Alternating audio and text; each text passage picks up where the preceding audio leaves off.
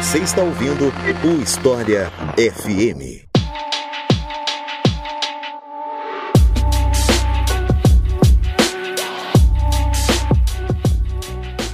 Malcolm X, uma das figuras mais emblemáticas do século XX, é o tema de hoje do História FM. Eu sou Iclis Rodrigues e para falar sobre esse assunto, eu trouxe aqui mais uma vez Tiago André do podcast História Preta, a quem eu passo a palavra para se apresentar para vocês. Então, Tiago, seja muito bem-vindo. Fique à vontade para se apresentar para o pessoal. E aí, pessoal, aqui é o Tiago André do História Preta, que é um podcast narrativo sobre a memória histórica da população negra e é um prazer enorme estar aqui de volta para poder falar de mais uma figura histórica aí, uma pessoa negra, uma personalidade negra que foi importante não só para os Estados Unidos, mas também uh, para a influência da militância negra no mundo todo. Então é isso, vamos conhecer um pouco mais a história de Malcolm X depois que eu falar para vocês da nossa campanha no Apoia-se.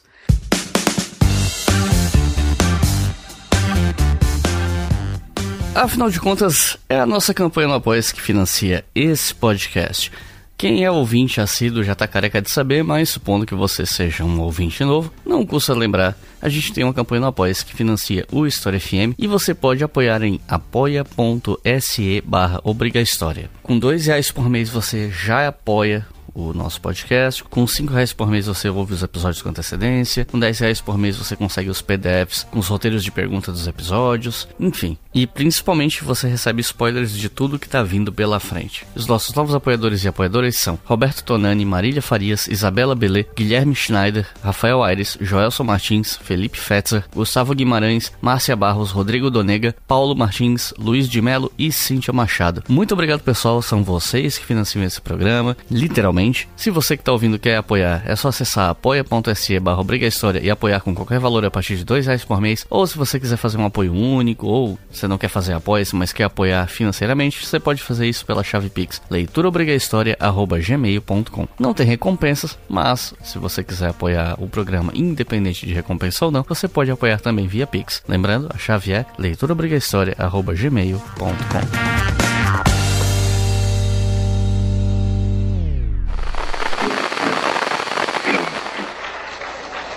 about the complete independence of people of African descent here in the Western Hemisphere and first here in the United States. And bring about the freedom of these people by any means necessary.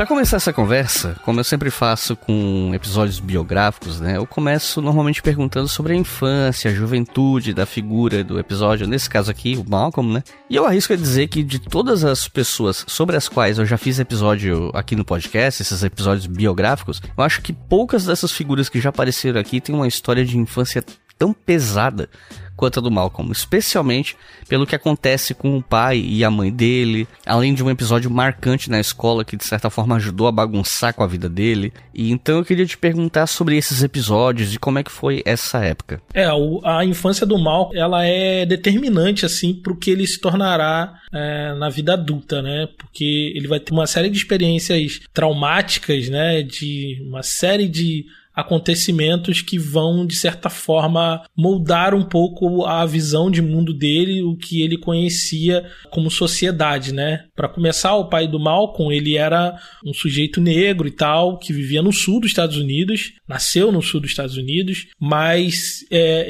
para o norte, né? Na grande migração que teve uh, ali um pouco antes da Primeira Guerra Mundial, muitas pessoas negras migraram do sul para o norte, tanto por conta de emprego, mas também por conta de perseguição de supremacistas brancos, né? Esse, essas perseguições vão cada vez escalar mais e ele, na fuga disso, ele começa a imigrar para o norte. Então ele, ele passa por diversas cidades, né? Filadélfia, Nova York, e ele acaba a sua trajetória de migração em Montreal. Ele para lá no Canadá. E lá no Canadá ele se estabelece. E lá ele conhece a mãe do Malcolm, né? Ele já tinha sido casado antes e ele meio que abandona a esposa, assim, e tal, vai viver a vida dele, é, deixa a esposa, a, a, primeira esposa com alguns filhos, assim, para trás, e recomeça a vida dele em Montreal, no Canadá. E ele conhece a mãe do Malcolm, que é a Louise, que é uma mulher negra de pele mais clara, que assim, segundo boatos que rolavam ali em Montreal, ela teria sido fruto de um de um estupro, né? A mãe dela foi violentada por um homem branco escocês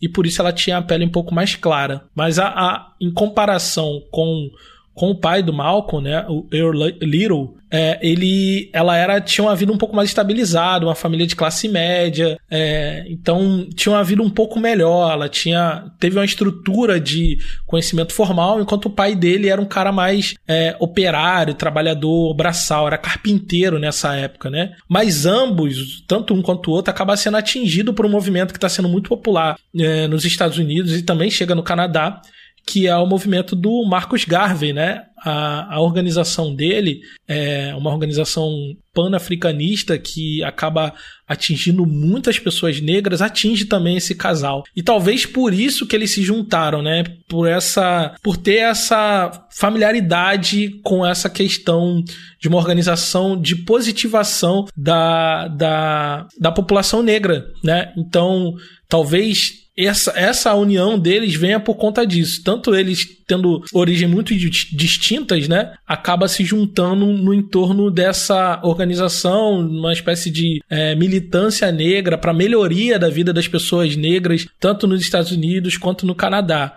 Então eles se juntam, é, casam, têm sete filhos a princípio, um deles o Malcolm, e eles começam a viver sobre esses princípios. E só que o supremacismo branco, apesar do, do norte ter essa fama de ser um pouco mais brando, por motivos históricos mesmo, que remontam a um fim da escravidão nos Estados Unidos, né? A abolição no norte começou primeiro e tudo aquilo que a gente já conhece, é, as pessoas têm essa impressão de que o norte dos Estados Unidos era muito mais progressista, vamos dizer assim, para usar uma palavra do momento, um pouco mais progressista, um pouco mais é, aberto à, à, diversidade racial, a ser mais tranquilo em relação a diferentes classes, mas não era isso que, que a gente verifica né, nessa história, porque essa família começa a perceber é, movimentações também de supremacistas brancos, tanto em Montreal quanto depois nas cidades seguintes que ele acabam se mudando. Então, eles saem de Montreal justamente por conta desse crescimento das organizações supremacistas. Então, o medo, mais uma vez, faz essa família se movimentar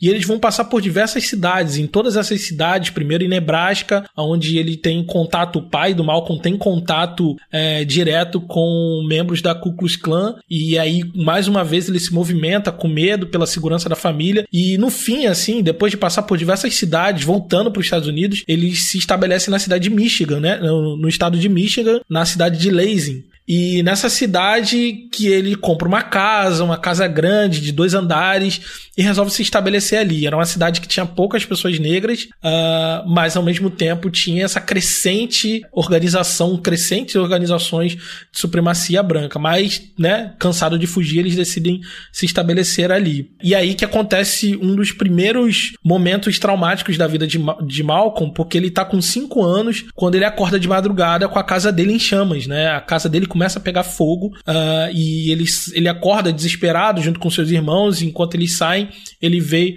o pai dando tiro em dois homens que estão fugindo. É, depois, no depoimento que o pai dele dá para a polícia, é, diz que eram dois homens brancos que tinham incendiado a sua casa, né? Jogam é, coquetel molotov pela janela e acaba incendiando a casa deles. É, o que eles não sabiam até aquele momento é que quando eles compraram a casa, a casa, o contrato tinha uma cláusula, né, que não era para ser vendida para pessoas negras, para famílias negras. E eles começam a sofrer, né, pressão da vizinhança para que eles saiam dali. E talvez esse ataque tenha sido uma forma de represália contra a presença dessa família negra num lugar que eles não deveriam estar. Então a gente está falando de um lugar que é no norte do, dos Estados Unidos, que o Malcolm passa por esse primeiro trauma, né, com, com apenas 5 anos. E mas só que o pai dele decide ficar, ele ah, cansa de fugir, né, não tá querendo mais é, fugir porque é isso, os Estados Unidos é isso, ele precisa resistir. Então ele continua fazendo as coisas que ele tem para fazer, ele continua envolvido com a organização do Marcus Garvey. Durante um ano ele ainda tá num processo de investigação para ver quem foi que fez isso, porque é, com a casa dele, né? Porque começa a rolar um boato de que ele que teria incendiado a própria casa para poder pegar o dinheiro do seguro, porque ele tinha um seguro na casa. Então, assim, rola uma, uma série de acontecimentos mas durante um ano ele permanece ali. Ele era um pastor batista itinerante, né? Então a, ele, ele conciliava essa vida de pregador itinerante com a vida dele de carpinteiro e trabalhos que ele fazia, né? A própria esposa dele também é, fazia pequenos bicos, eles vendiam galinhas e essas coisas, né? Vendiam ovos das galinhas que eles tinham em casa. Era uma família muito comum, né? Da, daquele, daquele momento. É, um dado momento ele sai de casa um dia, ele sai de casa para poder receber um desses dinheiros de venda que eles tinham feito, uh, e nessa saída de casa ele acaba não voltando. Quando a, a esposa dele abre a porta, porque alguém bate na porta, é a polícia informando que o pai de Malcolm tinha sido assassinado. É, na verdade, não é nem assassinado, né? Que ele tinha sido morto num acidente de bonde. Que ele tinha sido atropelado por um bonde. Depois que começa a se verificar que talvez tenha sido um assassinato. Hoje a gente sabe que provavelmente, muito provavelmente, foi um assassinato de supremacistas brancos, né? Existia ali, naquela região, um grupo muito semelhante à Ku Klux Klan, só que diferente da Ku Klux Klan, eles não usavam branco, eles usavam preto e eram chamados de é, a Legião Negra Negra. E essa Legião Negra foi que encontrou o pai de Malcolm uh, no fim da tarde e à noite, no meio do caminho, espancou ele e jogou ele na frente de um bonde para que ele fosse atropelado. Então aí tá a segundo acontecimento traumático na vida do Malcolm, que foi perder o seu pai, com quem ele tinha uma ligação muito próxima, né? E as pessoas desconfiam que ele tenha sido assassinado, apesar de do caso a investigação não ter sido concluída, porque como ele era um pastor batista itinerante, ele não só pregava a palavra de Deus, como ele também pregava os ensinamentos de Marcos Garvey, que basicamente, assim, muito resumidamente, falava sobre a positivação das, da, da população negra, que as pessoas negras deveriam montar os seus próprios negócios, de fortalecer a economia, de comprar só entre pessoas negras. Ele defendia a ideia de que pessoas negras teriam que circular o dinheiro entre si e se fortalecer economicamente para não depender nem de bancos, nem de instituições financeiras, nem de nada que viesse das pessoas brancas. Criar uma espécie de Estado completamente autônomo das pessoas é, negras em relação às pessoas brancas. Então, ele, depois de sofrer o ataque que ele sofreu na casa dele, ele começa a pregar isso nas igrejas. Dizer para as pessoas se fortalecerem, se unirem, se organizarem para poder resistir ao levante, né, ao crescente levante da, dos supremacistas brancos ali naquela cidade. E isso pode ter despertado né, a fúria dessas pessoas. Então acaba que um ano depois do incêndio na casa dele, ele acaba sendo assassinado. E isso levou a família para uma espiral de acontecimentos terríveis, porque é, são sete filhos, a gente está falando de sete crianças com uma só mulher, numa, num momento da história, né, que a gente está falando do início do século XX, no momento da história que as mulheres são muito estigmatizadas e muito mais ainda as mulheres negras. Uma mulher negra solteira é, mãe de sete filhos, era um, tinha um estigma terrível. Então ela tenta sobreviver, a Louise, ela tenta sobreviver, cuidar das crianças, uh, mas é, isso, todo esse problema é, e perder o marido, que era a principal fonte de renda da família, leva uma terrível crise financeira. E ela tenta segurar as pontas como pode, mas é, a cada novo ano que entrava, as coisas se agravavam mais. E ela tenta trabalhar, ela tenta fazer outras coisas, só que cuidando de sete crianças, isso acaba sendo muito difícil. E acaba que ela ainda estava com 40 anos, era muito jovem, ela se casa novamente e ao engravidar, ela não, não é nem que ela se casa, ela tem um relacionamento mais estável com outra pessoa e ao engravidar desse, desse segundo relacionamento, o sujeito descobrindo que ela estava grávida a abandona. Então ela com uma criança pequena é, acaba complicando ainda mais a vida dela. Então o Malcolm fala na autobiografia que por muitas vezes eles chegaram a passar fome, eles comiam um pouco, é, sentiam tontura de desnutrição, tinham muita dificuldade. É um momento que ele começa a cometer alguns pequenos delitos para se alimentar, né? Roubar uma fruta aqui, outra ali, é, roubar um mercadinho para poder se alimentar. Isso causa uma série de problemas para a família, causa uma série de problemas escolares e a família começa a ser visitada é, com frequência por assistentes sociais, porque eles recebiam a ajuda do governo, já que a, a, situação financeira era terrível. E essas visitas, constantes visitas de, de assistentes sociais, é, foi criando um quadro, né? um diagnóstico por esses profissionais de que a Louise, na verdade, é, não tinha condições mentais de cuidar das, das crianças, que ela estava enlouquecendo. E por fim, né, desse, dessa espiral de acontecimentos, é que Louise é internada compulsoriamente num sanatório e, e, lá ela fica até o último dia da sua vida. E as crianças, é, dois da, do, dos oito filhos dela, dois deles eram de maiores, é, um tinha 20, outro tinha 18, e a justiça meio que separa todas as crianças em diferentes famílias é, adotivas, vamos dizer assim. E Malcolm é uma dessas crianças que vai parar numa família. Ele passa por duas famílias, por dois lares adotivos nesse período. É, alguns dos irmãos ficam com os irmãos mais velhos e outros são distribuídos. É, era um dos mais novos, acaba indo para um lar adotivo. Dos dois lares adotivos, ele não tem adaptação, acontece uma série de coisas. E por fim, com cerca de 12, 13 anos, ele vai parar num, numa escola interna, vamos dizer assim, resumindo bem. Era uma escola para jovens infratores, algo parecido com isso, algo como algo que ele poderia é, dormir, se alimentar e ficar por ali por um bom tempo estudando. Então esse é um momento em que acaba sendo muito decisivo na vida dele, né? Porque toda a infância dele, desde o momento que a casa dele é incendiada, até esse momento que ele entra para a escola, é, são só momentos de, é, é, é de uma sequência de acontecimentos que acaba levando ele cada vez mais para um certo abismo, né? E na escola, é nessa escola que ele começa a se reerguer novamente. Ele não conhecia o que, que era a estabilidade de um lar, a estabilidade emocional há muito tempo. E aí nessa escola ele começa a fazer amizade, começa a fazer. É, a autoestima dele melhora porque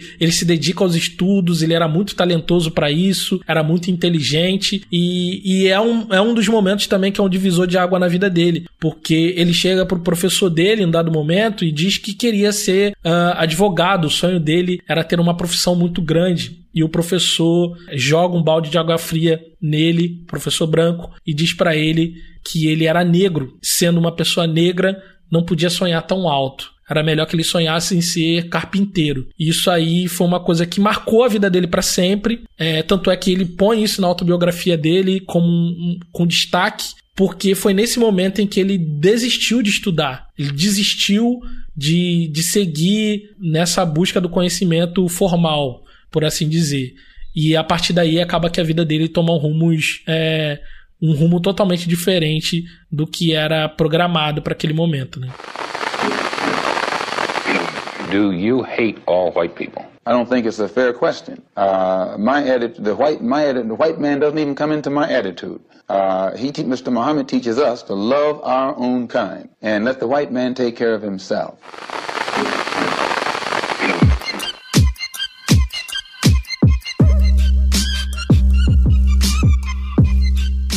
Bom, Malcolm acabou se mudando para Boston por causa da irmã e lá ele conheceu um amigo que tinha o um apelido de Shorty.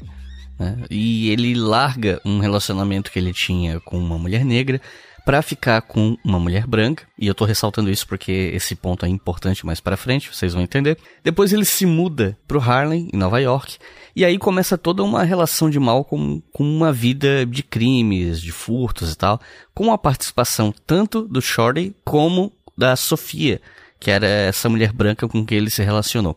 Então eu queria te perguntar sobre esse momento, sobre esses anos dele de criminalidade, até o momento que ele vai preso. É, é importante dizer que nesse momento que ele sai da escola, né, que ele se decepciona com a escola, uh, ele conhece essa irmã, né, uma irmã mais velha, que é do primeiro casamento do pai dele. É, o nome dela é Ela. Ela Little, né, que é o sobrenome deles, né, o sobrenome da família. E essa irmã tinha muita estima pelo Malcolm. Ele era mais novo, enfim, ela tinha uma, uma certa afinidade com ele e pergunta para os irmãos mais velhos se ela poderia levar ele para Boston junto com ela, né? E os irmãos dão, dão um ok já por, até porque eles não estavam conseguindo é, administrar os outros irmãos, né, conseguir dar é, um lar adequado, então eles decidem que o Malcolm deveria ir com essa irmã. E chegando em Boston, ele conhece uma outra realidade, né? Lansing era uma cidade muito pequena em Michigan. Era muito pequena, na cidade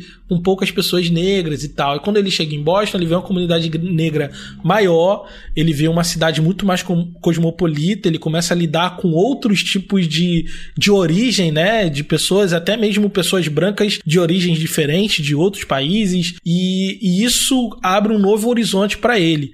Mas uma das principais coisas que acontece é o fato de que, ao chegar na casa da irmã, ele perceber que a irmã não era aquela imagem projetada que ele tinha enquanto ele vivia lá, de, lá em Lazy, né? Ele começa a ver que a irmã dele vive também de pequenos delitos, não só a irmã, como o marido dela e, e as pessoas que estão próximas, né? Então eles trabalham em bicos e fazem é, em subempregos e ao mesmo tempo estão sempre fazendo algum, algum tipo de corre criminoso para poder se manter, né? Pequenos delitos, roubos, é, enfim, aplicando golpes. E eles, ele começa a perceber a uma maneira de se dar bem na vida que não só aquela maneira que foi ensinado para ele, que é estudar, ter uma profissão mais ou menos e trabalhar num subemprego e morrer como morreu seu pai. Ele começa a perceber que se uma pessoa uh, da origem dele é, quisesse se dar bem, ela, ele tinha que tomar alguns caminhos escusos. É óbvio que essa é uma visão muito limitada que o Malcolm tá vendo é, da vida dele. Ele tá no, nesse momento com 15, 16 anos e esse é um momento de formação, né, em que você tem pouca visão de mundo e as pessoas adultas que estão ao seu redor, as pessoas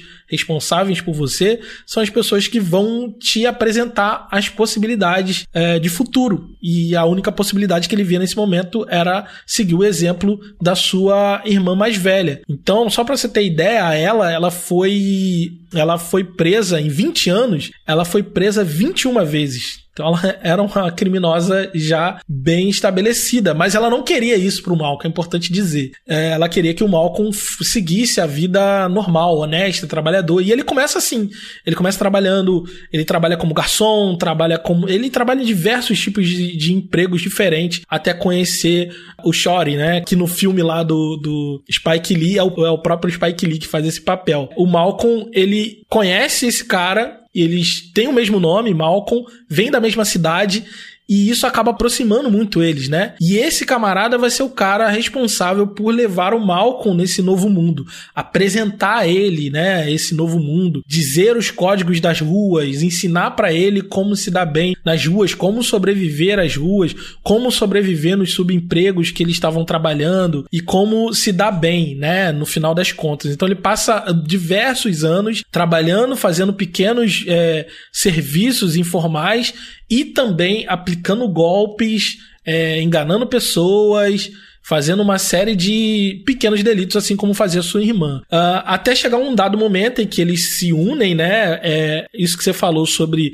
ser uma mulher branca é importante, não só para entender o que acontece com a vida do Malcolm, mas também para entender como é que ele constrói essa visão de mundo que ele tem a respeito das pessoas brancas, né? Porque em todos esses momentos traumáticos da vida dele, sempre o agente da dor, entre aspas aqui, sempre o agente da dor vai ser uma pessoa branca, seja a pessoa que botou fogo na casa dele, a pessoa que assassinou o pai dele, a pessoa que botou a mãe dele no, no manicômio, a pessoa que separou a família dele, né? O juiz que separou os irmãos deles em diversos lares, todas eram pessoas brancas, né? Então ele vai construindo essa imagem. Quando chega nesse momento, ele namorava com uma mulher negra e ele decide começar a namorar com essa menina branca que tinha é, uma origem diferente da dele, até das pessoas brancas que ele, tinha, que ele tinha conhecido. Isso foi um pouco sedutor. Eles formam um bando, né? É, não só o Malcolm, Shore e a namorada dele, como outras meninas e outros caras, né? Um bando para poder invadir casas e roubar objetos e vender esses objetos, né? Então eles fazem um total de oito roubos, né? Oito residências e, e consegue arrecadar bastante objeto para venda. E um desses objetos é um relógio, né? Que o Malcolm gosta, né? E decide ficar para si, mas ele tá com o vidro quebrado, né? E aí ele vai numa casa de, de penhora, é, deixa lá o relógio para poder consertar. O dono da loja desconfia que esse relógio pudesse ser produto de roubo e liga para a polícia, né? E denuncia o Malcolm. E aí três dias depois, quando ele vai lá para poder pegar o relógio novamente, a polícia já tá esperando ele e ele acaba sendo preso. E aí, no momento que ele é preso, uh, começa a negociação pela liberdade dele e ele entrega todo o bando, né? Ele dedura todo mundo para poder tentar reduzir a pena dele, né? E aí as meninas também vão ser presas, Chore e todos os seus amigos vão ser presos. Só que os promotores, né, olhando, eram um monte de homens negros com duas meninas brancas no bando e os promotores chegam nessa, nessas meninas brancas e convencem elas a dizer que elas foram aliciadas pelos homens negros, no caso que, foi, que foram presos foi o Shori e o Malcolm. É, os, o outro amigo conseguiu fugir. É, então eles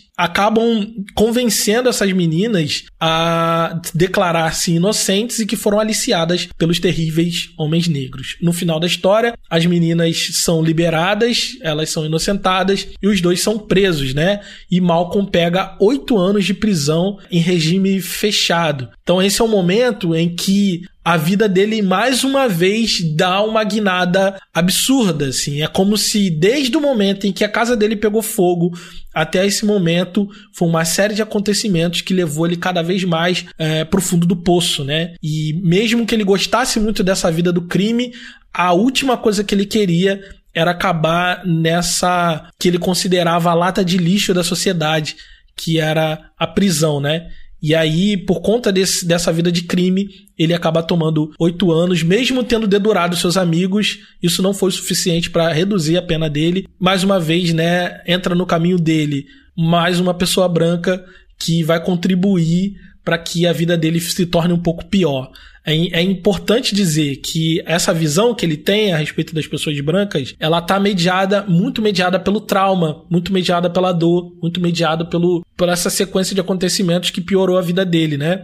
É, não digo aqui isso com isso, dizendo essas questões que acontecem entre ele e pessoas brancas, uh, que ele estava completamente certo na visão dele. Não é, não é isso exatamente. Mas isso é mais para a gente entender como é que se constrói uh, a mente de uma pessoa, né? Como é que a pessoa vai construindo uh, as suas percepções de mundo, né? E essa série de acontecimentos ajuda muito Malcolm a construir essa percepção de mundo que ele vai ter no futuro, né? Os anos que o Malcolm passou na prisão, eles foram determinantes para mudar o Malcolm como pessoa, como como alguém que pensa o mundo, a sua realidade, enfim.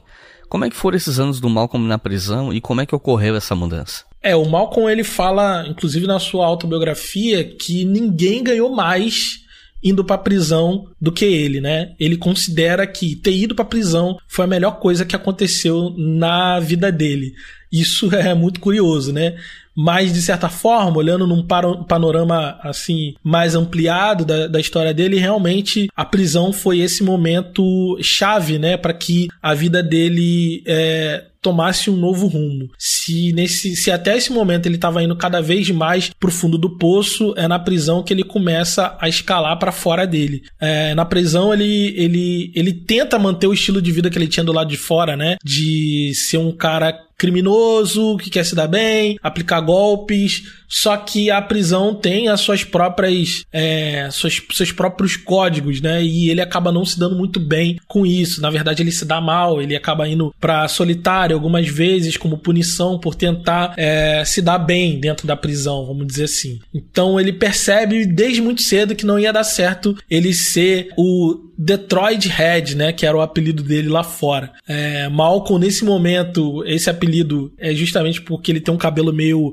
avermelhado, né? Quando ele conhece o Shore e tal, essas meninas, ele começa a alisar o cabelo e daí vem o apelido Red. Então, ele percebe que esse personagem é meio, sabe, meio malandrão, meio esperto, não ia funcionar na prisão, porque ali era o lugar onde todos os espertos estavam reunidos. E ele sozinho não ia conseguir se dar bem assim. E aí ele conhece um cara é, Benbury, nome do cara, que era um negro mais velho, de pele mais clara, um cara mais velho, mais, sabe, mais calmo, com aquele ar de mais sábio. Em uma, duas conversas com esse cara, ele percebe o nível de conhecimento que aquele cara tinha. Ele fala, ele chega a escrever isso na autobiografia, de que ele nunca tinha conhecido um negro tão inteligente quanto aquele homem, né? E esse cara que começa a convencer o Malcolm a mudar de rumo, porque ele começa a dizer pro Malcolm que se ele quisesse, né, ser como ele era, é, ele poderia ser desde que ele aproveitasse a biblioteca da prisão. Então ele ouviu o Bembury falar diversas vezes de filosofia, teologia, o cara dominar diversos assuntos e ele começa a se aproximar e a ser influenciado por ele. Então ele começa a frequentar a biblioteca da prisão primeiramente lendo livros avulsos. Depois o Bembury mostra para ele que é possível fazer alguns cursos à distância a partir da prisão e que isso pode melhorar a vida dele lá dentro, no sentido de reduzir um pouco a pena dele ou até mesmo ser trocado de prisão, né? Ir para uma prisão um pouco melhor, um pouco mais branda, com um pouco mais de dignidade. Com isso em mente, com a ideia de conseguir reduzir a pena e de mudar de prisão, de mudar de, de instituição, ele se afunda nos estudos. Então ele começa a ler muita coisa. Ele lê diversas e diversas coisas. Faz uma série de, de cursos autodirigidos, faz curso de latim, alemão, faz cursos de filosofia. Ele lê de tudo, estuda de tudo e consegue se formar em diversos cursos, diversos pequenos cursos autodirigidos, né? E isso realmente beneficia ele, que ele muda de prisão, ele vai para um lugar um pouco mais brando, onde os prisioneiros não ficavam em celas, onde os prisioneiros ficavam em pequenas casas, em moradias particulares, tinham tempo de, de leitura, tinha tempo para estudo, tinha tempo para poder é, pegar sol, enfim, tinha uma vida um pouco mais digna. E isso acaba sendo um, um momento assim chave, um momento de, de virada para ele, que realmente ele começa a como é que eu posso dizer, a crescer, né, intelectualmente enquanto pessoa, né? E é nesse momento em que ele começa a se tornar o mal com que a gente conhece porque ele frequenta é, grupos de debates e começa a treinar oratória e ele vai ficando cada vez mais afiado, né? Ele ganha um ritmo. Até hoje as pessoas dizem que a cadência de fala do Malcolm X ela é muito própria, né? Quando você ouve ele falar, ele tem uma cadência muito própria, assim, muito bem ritmada. Parece até um rapper falando, né? Ele vai dando sequência. Quando você vê você tá envolvido na fala dele, você não consegue parar de ouvir o que ele tá falando. Esse foi o momento em que ele começou a afiar isso. Ele começou a afiar o conhecimento dele, não só para ele, mas como transmitir o, o conhecimento que ele tinha, né? E então esse momento foi um momento importante para ele na prisão. E aí acontece uma outra outra situação enquanto ele estava preso, que foi ele, ele receber uma carta do seu irmão é, Wilfrid, que manda para ele uma carta na prisão, tentando convencer ele, contando, né, as, as, como é que estão os irmãos, como é que está a família, e tentando convencer ele a se converter ao Islã, né? Esse irmão, ele explica que a família se converteu ao Islã, ao islamismo, que seria interessante se o Malcolm acompanhasse ele, e aí é uma carta bem religiosa, fala sobre Allah e tudo mais, mas o Malcolm ele era cínico demais para dar é, importância àquela carta, né? Ele meio que desdenha é, achou que era mais uma nova coisa que o, o Wilfrid estava aderindo, porque durante toda a sua vida ele sempre aderiu coisas novas e o Malcolm não levou muita fé. E aí ele recebe uma nova carta de um outro irmão mais velho reforçando o que o, o irmão anterior disse. E nessa segunda carta dizia para ele parar de comer carne de porco, para ele fazer uma, uma série de diretrizes religiosas que o cara malandramente não disse que era religiosa, porque se ele fizesse todas essas diretrizes, ele logo sairia, sairia da prisão. Isso chamou a atenção de Malcolm. Possibilidade de sair da prisão um pouco mais cedo ficou gravado na cabeça dele e ele ficou pensando que tipo de enigma é esse. Cara, se eu parar de beber álcool, né? A diretriz era essa: beber álcool e não comer carne de porco. Se eu parar de beber álcool e comer carne de porco, eu vou sair mais cedo da prisão? Como é que funciona isso? Ele ficou com isso na cabeça sem entender bem, né? Que, que, que mistério era esse que o irmão dele estava colocando, né? Talvez ele pensou, talvez o meu irmão saiba de algo que eu não sei. E aí que na visita do irmão ele decide é, conversar mais abertamente sobre isso e o irmão dele acaba explicando que a família tinha se convertido à nação do Islã que era uma organização religiosa e, e que isso, se ele conhecesse Allah, que era o homem mais inteligente uh, do universo, ele com certeza ia conseguir encontrar uma saída para fora da prisão. E foi assim que ele acabou tomando contato com essa, com essa religião, né? Uh, através dessa organização religiosa chamada Nação do Islã, através dos seus irmãos que se converteram e levaram essa, essa palavra para ele na prisão. Uh, I don't advocate any kind of hate. But there's a lot of talk that sounds very much like it. No, I think that the guilt complex of the American white man is so profound until when you begin to analyze the real condition of the black man in America, instead of the American white man eliminating the causes that create that condition, he tries to cover it up by accusing his accusers of teaching hate. But actually, they're just exposing him for being responsible for what exists.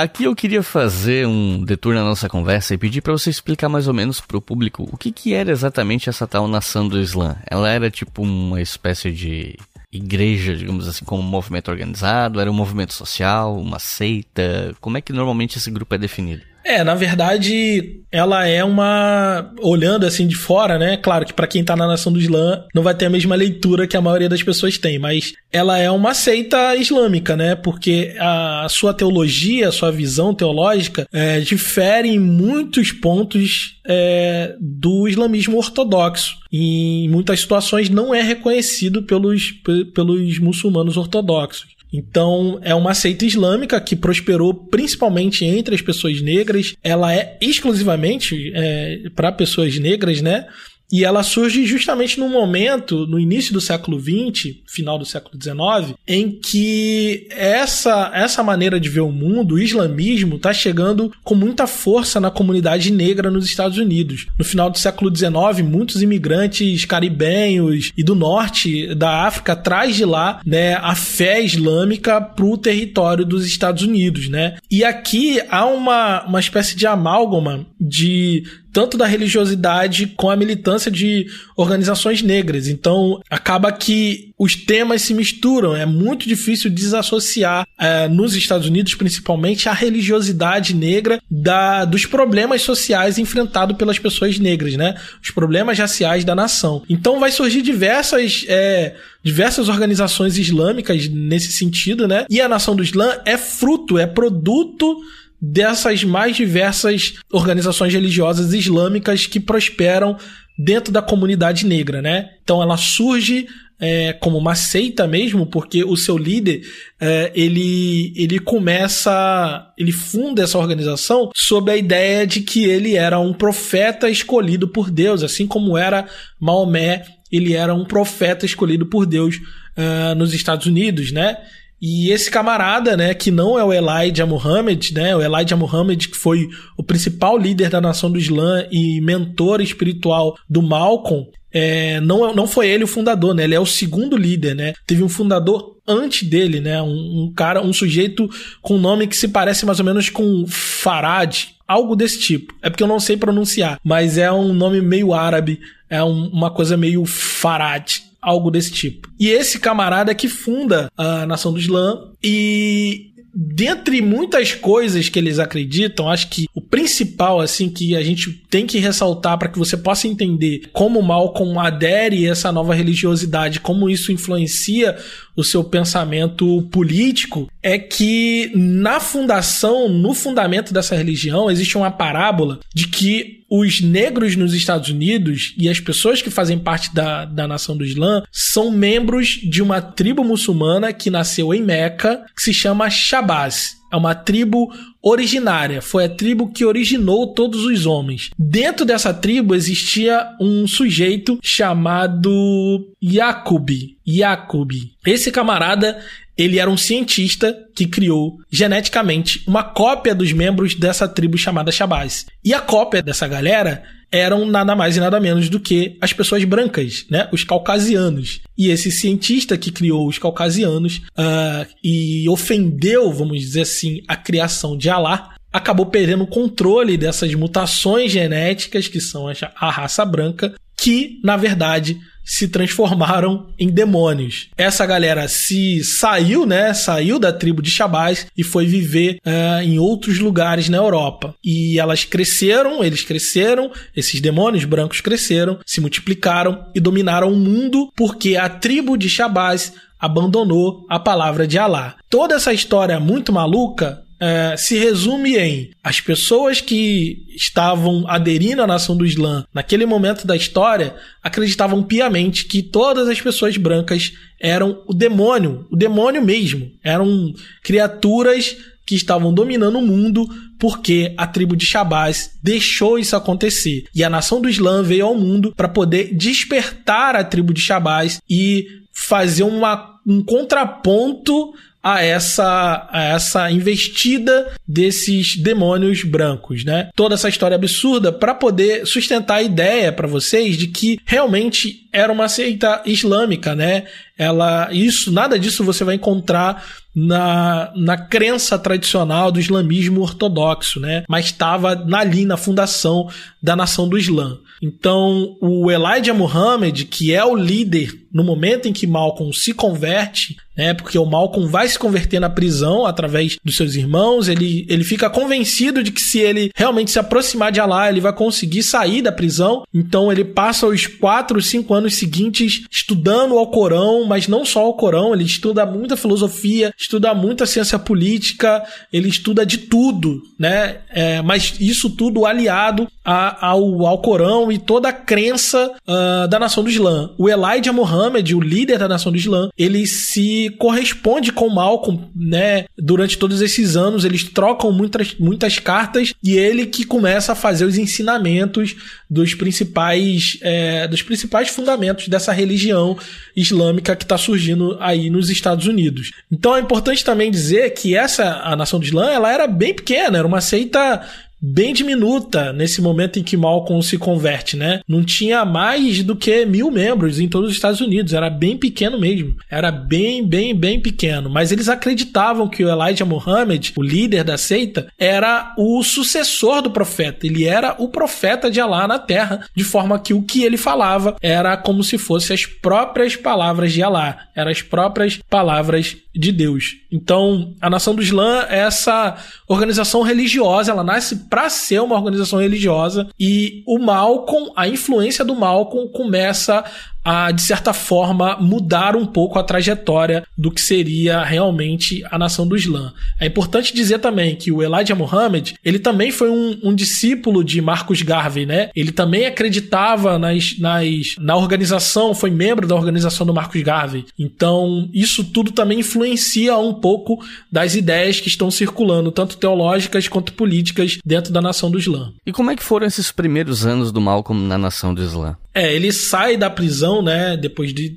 desse período que ele estuda bastante sobre o que, que é a religião, e ele sai da prisão com uma vontade enorme de espalhar essa mensagem, né, porque essa mensagem mudou a vida dele para sempre. Como eu disse, né, é, como Elijah Muhammad também bebeu da mesma fonte que o pai dele bebeu, que era Marcus Garvey, ele encontrou muita similaridade é, no discurso do Elijah uh, com o do seu pai. E ele tinha um carinho muito grande pelo seu pai. O pai dele, é, ele e o pai dele tinham uma relação muito próxima, até mais do que os outros irmãos. Então aquela mensagem soou muito familiar para ele.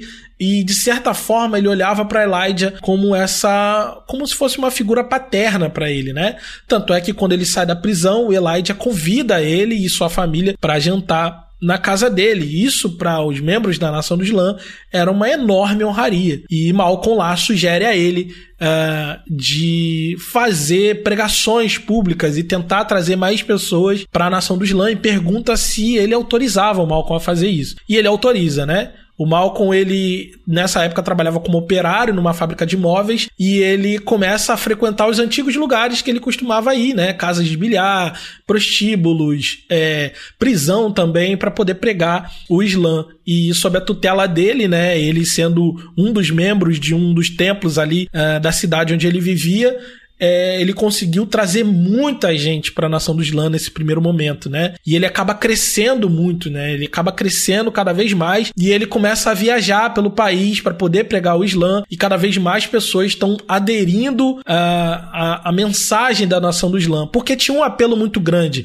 É importante dizer, né? É importante dizer que nesse momento muitas pessoas negras estão se sentindo frustradas, né, cara? Tá passando por um momento difícil. É, pós Segunda Guerra Mundial, muitas pessoas perderam emprego, as pessoas estão é, sem muitas esperanças e muitas delas começam a enxergar, né, na, na religião cristã, uma religião muito embranquecida, onde eles também encontravam segregação racial e muitas vezes precisavam é, se acolher em igrejas negras, exclusivamente negras, para poder ter um pouco de paz. E o Islã, é, sob essa visão da nação do Islã, é, oferecia para eles um, um, um, novo caminho, uma nova possibilidade. Então muita gente começou a aderir uh, à religião né, a nação do Islã, e sob a tutela do, do Malcolm, ela começou a crescer, cresceu, cresceu tanto que o Malcolm virou ministro de um dos templos, né, é, um dos templos mais é, famosos, ele abre o templo e ele acaba sendo líder do templo, um dos líderes do templo do Harley, né, não sem disputar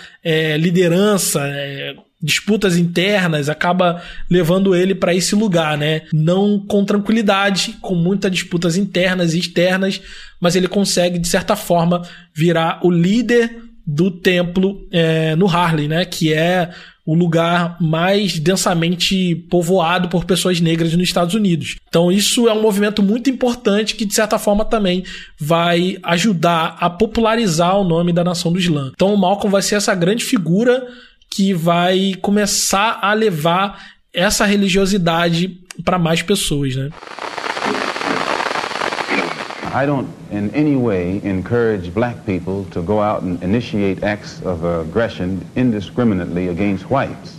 But I do believe that the black man in the United States and any human being, anywhere, is well within his right to do whatever is necessary by any means necessary to protect his life and property, especially in a in a country where the federal government itself has proven that it is either uh, in, unable or unwilling to protect the lives and property of those human beings.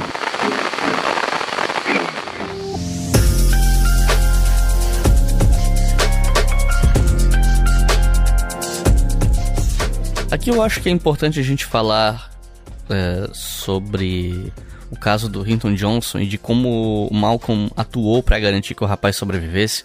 Porque é uma história que não só demonstra a influência do Malcolm, mas também ajuda a explicar o medo que as autoridades tinham dele.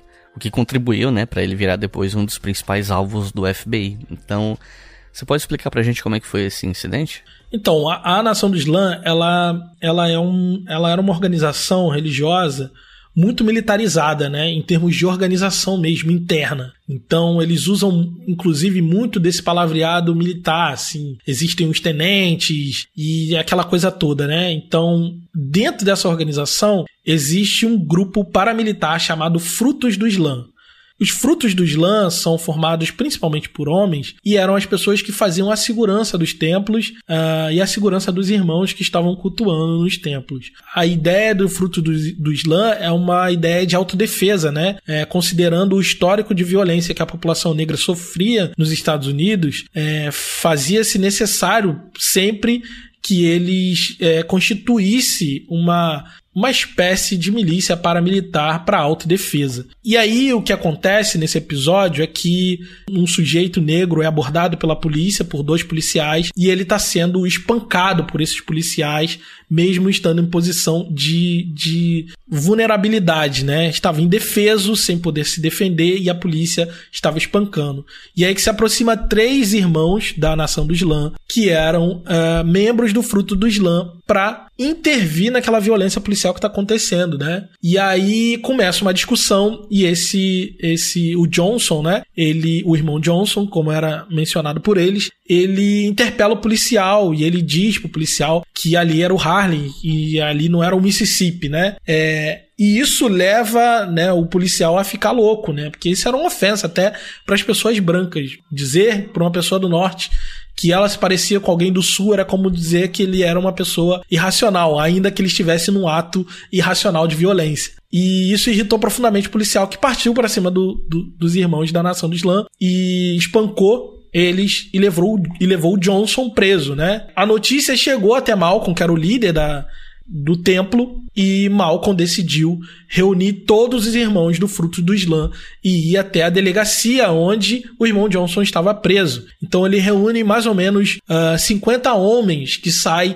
marchando pelas ruas do Harley e eles vão até a delegacia em formação praticamente militar, né? Uma coisa rigorosa. Para quem nunca viu, né, um, um, membro do fruto do Islã, eles andam de terno preto, impecável sempre, sapato, geralmente tem uma boina, um chapéu, eles têm uma grava, gravata borboleta, geralmente vermelha, camisa branca. Então eles estão sempre muito bem posturados, muito bem arrumados, muito bem alinhados. Isso chama muita atenção, né? Primeiro porque isso é, era uma, uma essa vestimenta impecável, ela vai na direção de quebrar a expectativa racial, né, dos estereótipos raciais construídos para a população negra, né? Contra a população negra. Então o estereótipo dizia que as pessoas negras eram desleixadas, que não sabiam se vestir, que não tinham dignidade para viver em sociedade, que não saberiam viver em sociedade, porque depois deles serem libertos da escravidão, eles eram viciados em álcool, eles não tinham famílias constituídas, eram marginais e tudo mais. Então a nação do Islã, tanto a nação do Islã, muito influenciada pelas ideias de Marcus Garvey, tinha essa ideia de ordem, né, de, de estar sempre muito bem arrumado, sempre muito bem apresentado, para justamente contrariar os estigmas, né, os estereótipos raciais que conduziam aquela sociedade já no meado do século XX. Então, o Malcolm caminha com essas pessoas e é impossível não notá-las, né? Vestidas desse jeito, marchando em ordem praticamente militar em direção à delegacia. E lá na delegacia ele adentra e fala com o delegado que ele quer saber onde está o Johnson, membro da, da, da, mesquita dele. E o delegado e os policiais veem, né, os, os frutos do Islã lá fora, formado como uma espécie de ameaça, né? E enquanto eles andavam, né, pelas ruas até chegar à delegacia, mais e mais pessoas negras foram se juntando, né, se aglomerando, pessoas que não eram membros da nação do Islã, mas que viram a violência policial acontecer e se indignaram também. Então, enquanto Malcolm tentava negociar a libertação do irmão dele, cada vez mais pessoas pessoas se juntavam do lado de fora da delegacia, né? E quando finalmente eles deixam o Malcolm falar com o Johnson, ele tá completamente espancado, é, sangrando, tá muito mal de saúde. E aí Malcolm exige que levem ele para um hospital. E aí os caras cedem, deixam ele levar para o hospital. Enquanto eles vão para o hospital, caminha-se todo mundo atrás da, delega da, da ambulância, né? É, todos os frutos do Islã. E agora aquelas mais ou menos 500 pessoas que estavam acompanhando viram mil, depois duas mil pessoas. E quando se vê, já tem uma multidão de pessoas negras na rua. E, e Malcolm continua pressionando pela libertação do Johnson, né? Ele entra com um advogado para conseguir a libertação preventiva do, do, do garoto e do todo o contingente policial daquele distrito é direcionado para essa para esse lugar com, que agora já tem mais de 3 mil pessoas reunidas de pessoas negras de, das mais diversos lugares de mais diversos bairros estão reunidos todos juntos e os 50 frutos do Islã em frente à delegacia para conseguir a libertação uh, do Johnson. No fim uh, a polícia cede né? Eles se sentem ameaçados eles se sentem um pouco intimidados por esse episódio e o Johnson ele é libertado né? É importante dizer que no fim disso tudo tudo, é, a nação do Islã move uma ação contra o Estado de Nova York, além da libertação e, e, e, e a absolvição do Johnson, eles também recebem uma indenização de 70 mil dólares, né? E isso tudo, toda essa história vai parar nos jornais, na imprensa local, na, na grande imprensa, mostrando que existe uma organização negra uh, liderada por um sujeito chamado Malcolm X, o rosto dele vai parar em tudo quanto é jornal, a notícia vai parar em tudo quanto é jornal, e policiais dizendo, né? Inclusive tem uma aspa de um policial no jornal Amsterdam News, né? Que é um jornal que circulava ali pelo bairro, que o policial diz que nenhum homem deveria ter tanto poder quanto esse Malcolm X. E isso mostra pela primeira vez, né, para fora do templo, que Malcolm, tanto Malcolm quanto a sua organização, tem um poder aglutinador de organização social que vai muito além da religiosidade, né? É, as pessoas começam a perceber que a nação do Islã pode ser, as pessoas negras, né? Começam a perceber que a nação do Islã pode ser um bom caminho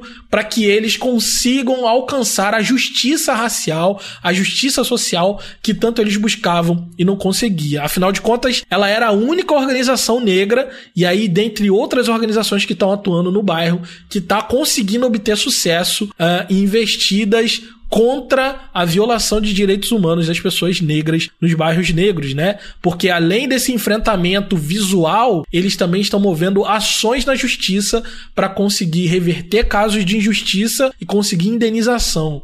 Isso passa uma mensagem para a comunidade. Ó, a gente está aqui e a gente está aqui para poder. Se você faz parte dessa família, a gente vai brigar até o fim para que você obtenha justiça. Isso ajuda a angariar mais membros para a nação do Islã. E o Malcolm faz desse caso um case para que ele possa falar publicamente. Uma coisa que não acontecia na nação do Islã era pregações públicas. E Malcolm começa a fazer as, essas pregações públicas. Botar palco, botar é, um palanque todos os sábados e ele falava e pregava a mensagem da nação do Islã. Isso ajuda a popularizar e muito ali naquele bairro a, as palavras né, do Elijah Muhammad. Porque as palavras do Elijah Muhammad, é, de certa forma, interseccionam com os anseios que a população negra é, tinha naquele momento, os anseios de justiça que a população negra tinha naquele momento. E essa demonstração pública de poder que o Malcolm fez é, ajuda a construir o imaginário de que existe uma organização ordenada, uh, numerosa e que vai até o fim para obter justiça racial. Isso muda o jogo para o Malcolm e muda o jogo para a nação do Islã para sempre. E como a projeção do Malcolm aumentou depois desse incidente, levando inclusive ele a ter contato com lideranças internacionais como o Gamal Abdel Nasser, que era o líder do Egito, ou o próprio Fidel Castro, enfim. É, o que acontece é que depois desse caso, é claro, a gente precisa entender o momento político que os Estados Unidos está vivendo, né? Nesse mesmo momento, em paralelo, lá no sul dos Estados Unidos, é, Martin Luther King está começando a fazer o seu primeiro boicote, né? O boicote em Montgomery contra a segregação racial nos ônibus de, de Montgomery tá obtendo o seu primeiro sucesso e tá levando o nome de Martin Luther King para mídia. Então começa a se despertar no sul dos Estados Unidos um movimento que ficaria conhecido como Movimento pelos Direitos Civis, né? É, tá começando a eclodir. E isso vira pauta, né, em toda a nação. E aí, quando acontece esse caso do Malcolm, que é um caso muito pontual, que apesar de ter repercutido na imprensa, não repercute na imprensa nacional, vamos dizer assim, uh, ela fica muito localizada ali no, nos bairros negros de Nova York. Quando o Malcolm passa por esse episódio, é, ele desperta o interesse de alguns jornalistas, né? Um deles, um jornalista negro, uh, que tinha muita simpatia pelos movimentos de direitos civis e que olha para esse caso do Malcolm e da Nação do Islã com uma certa curiosidade, com um ar meio que pitoresco, vamos dizer assim. Olham para eles como pessoas meio malu maluconas, assim, as pessoas meio doidas, de uma seita meio estranha, que ele não estava totalmente errado, dado uh, o que a gente já falou aqui sobre uh, a teologia inicial ali da nação do Islã, né? Toda aquela mitologia é realmente muito estranha. E ele decide fazer um documentário, né? E o nome do documentário é O ódio que o ódio produz. Porque ele quer evidenciar que existem organizações negras que estão sendo produzidas a partir do ódio racial. Ou seja, o ódio racial dos brancos contra os negros estão criando organizações negras que também sentem muito ódio e que isso pode levar ao colapso da nação, né? E aí, um exemplo, né? O ódio que o ódio produz é, na verdade, um documentário que vai pra TV sobre a nação do Islã porque essa pregação de dizer que o branco é o demônio, né? Isso era muito muito agressivo. Então, esse documentarista, esse jornalista, que era negro, uh, ele produz esse documentário é, para mostrar para as pessoas que o ódio racial tá gerando mais ódio racial. Só que isso, na verdade, foi uma peça de enorme propaganda para a nação do Islã e para o Malcolm né? Porque isso põe eles, né? Tira eles de um bairro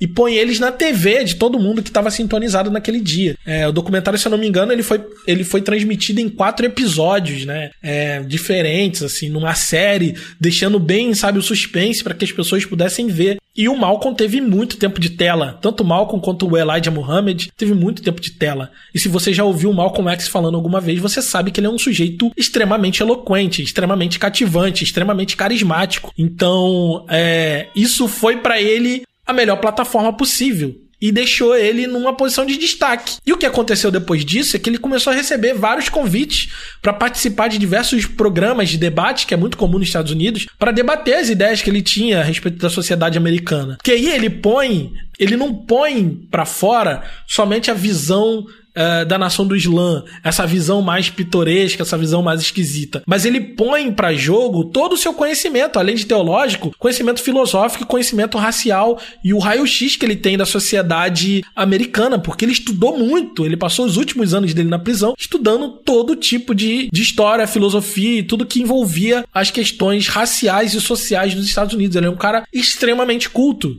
Então as pessoas convidavam ele para debater pensando assim: ah, vamos tirar uma chacota com o cara cara que acredita naquela história do demônio branco e não sei o que. E quando chegava lá, se deparava com um intelectual negro do mais alto calibre. Então acabava que o Malcolm X engolia todos eles no debate, porque ele passou cinco anos da vida dele fazendo parte de um grupo de debate na cadeia, onde ele exercitava a, a estratégia do, do, do debate diariamente. É um cara que passou muitos anos refinando uh, as técnicas de debate. Então ele era levado para os programas de debate, chegava lá, ele se destacava muito, porque ele sabe falar muito bem e ele tinha uma leitura muito precisa. E as pessoas não estavam acostumadas a ver uma pessoa negra tão confiante como ele era. Ele era uma pessoa muito confiante, era uma pessoa que tinha uma autoestima muito grande, né? No momento da história onde as pessoas negras eram estigmatizadas, o que se esperava de uma pessoa negra era que ela baixasse a cabeça, que ela, sabe, que ela fosse uma pessoa submissa, no mínimo uma pessoa que negociasse mais,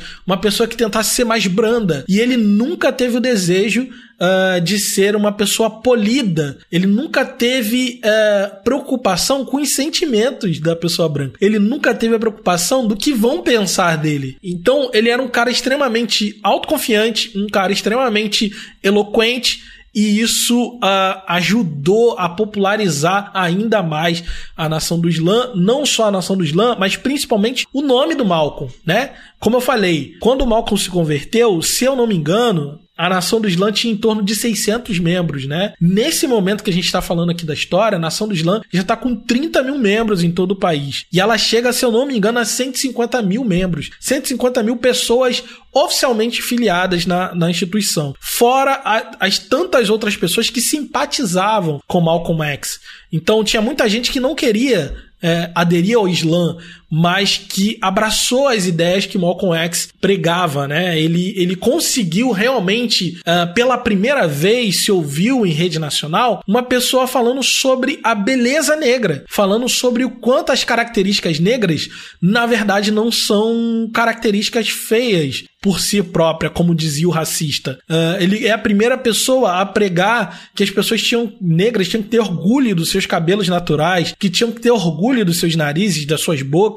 Isso nunca se ouviu em lugar nenhum. Pela primeira vez, as pessoas negras estavam ouvindo que, ela, que elas eram uma raça poderosa, que elas não eram uma raça indigna, né, que elas não eram pessoas desprovidas de conhecimento. Assim como Malcolm se impressionou com aquele uh, amigo de prisão, que pela primeira vez, é como ele declara, a primeira vez que ele viu uma pessoa negra tão intelectual quanto aquele, tão inteligente quanto aquele, muitas pessoas pelo país todo viram pela primeira vez uma pessoa negra com autoconfiança o suficiente para poder peitar uma série de intelectuais brancos, tanto na TV quanto nas universidades. Ele era convidado para ir na TV, para ir nas universidades, para poder falar, e isso uh, gerou né, um número muito grande de pessoas que conheceram a nação do Islã e o Malcolm, e muitas pessoas aderiram à nação do Islã nesse momento. Foi justamente isso que levou o Malcolm a se projetar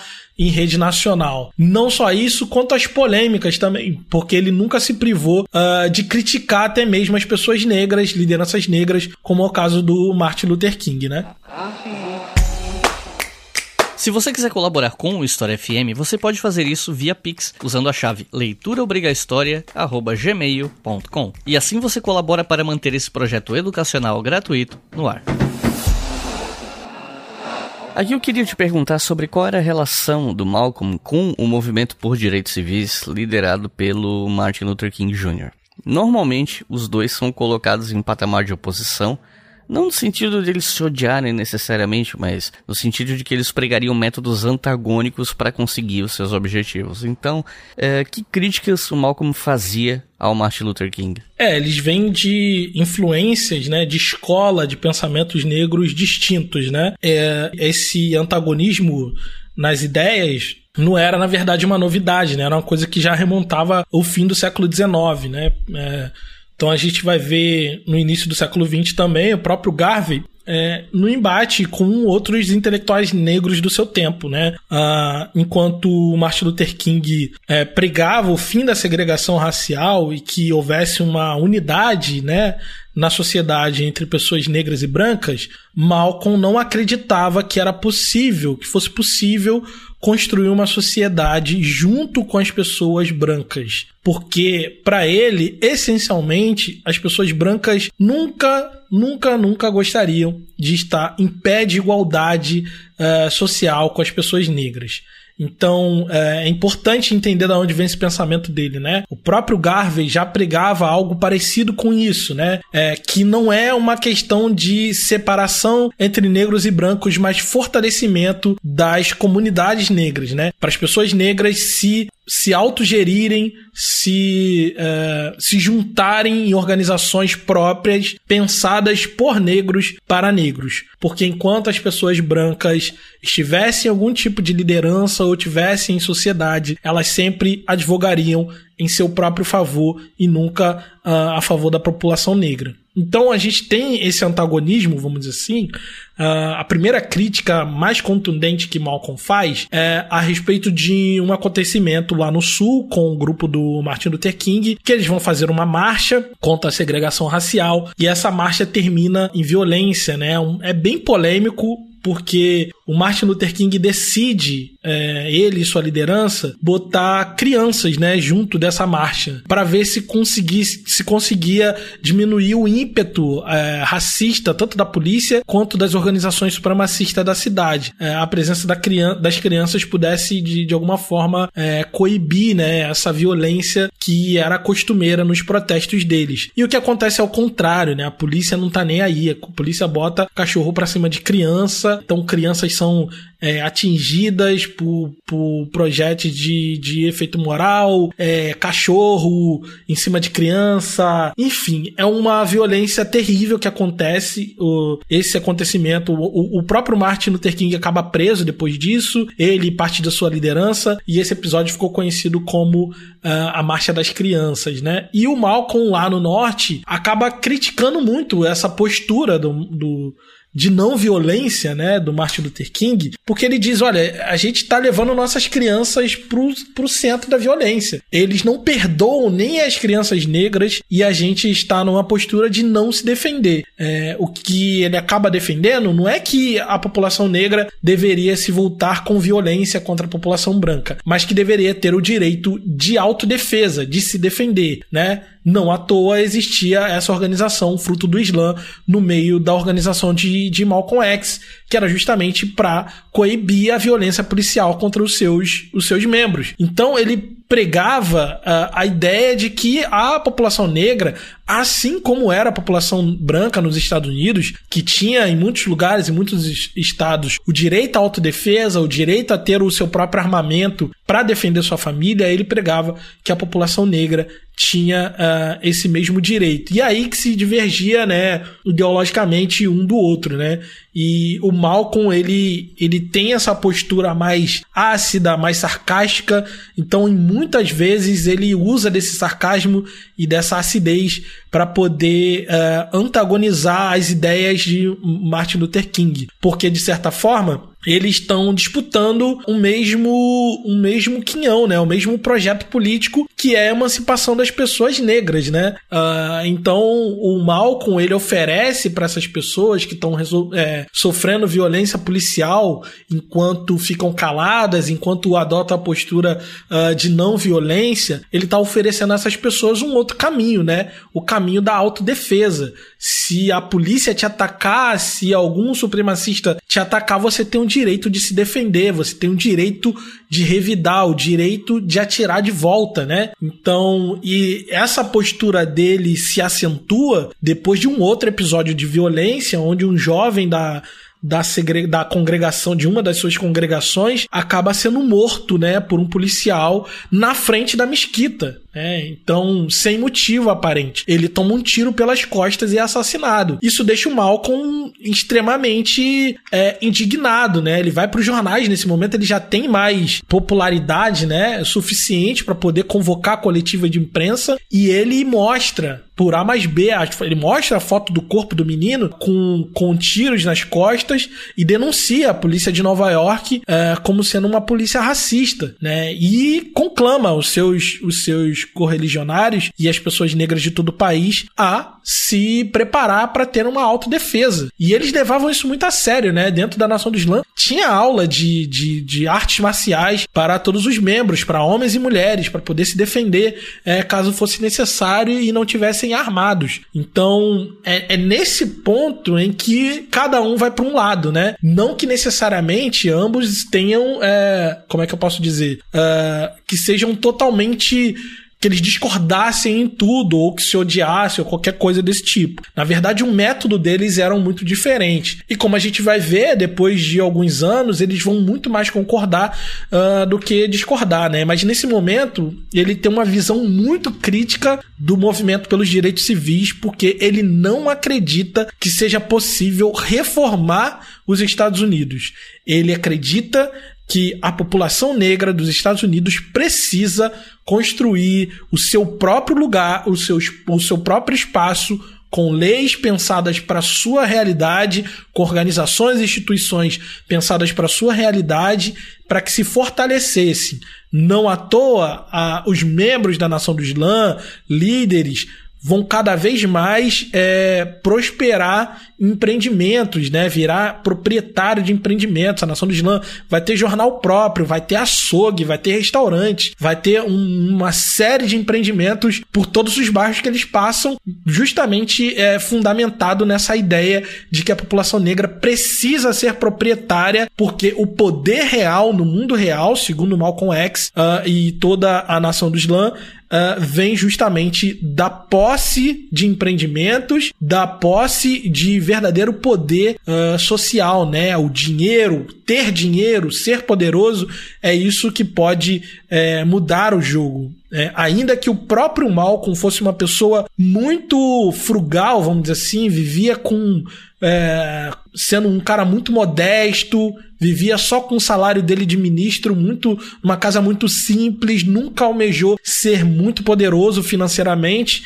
Ainda que ele fosse esse tipo de pessoa, ele achava que, a que as pessoas negras, a população negra, precisava se fortalecer economicamente, precisava se fortalecer nas instituições para que pudesse, é, de fato, criar um lugar só seu para prosperar, né? Então, enquanto Martin Luther King pregava essa unidade, o fim da segregação, uh, ah, para Malcolm X uh, só haveria futuro se esse futuro fosse completamente negro, né? Não, ele não acreditava nesse momento da história ele não acreditava ser possível a integração uh, social, racial entre pessoas brancas e negras sob o mesmo estado, né? Vamos dizer assim. Essa questão de métodos diferentes e de que o Malcolm teria uma postura mais condescendente ou mesmo incentivadora com relação à violência é trazida à tona por críticos dele também, quando o assunto seria um certo antissemitismo do Malcolm.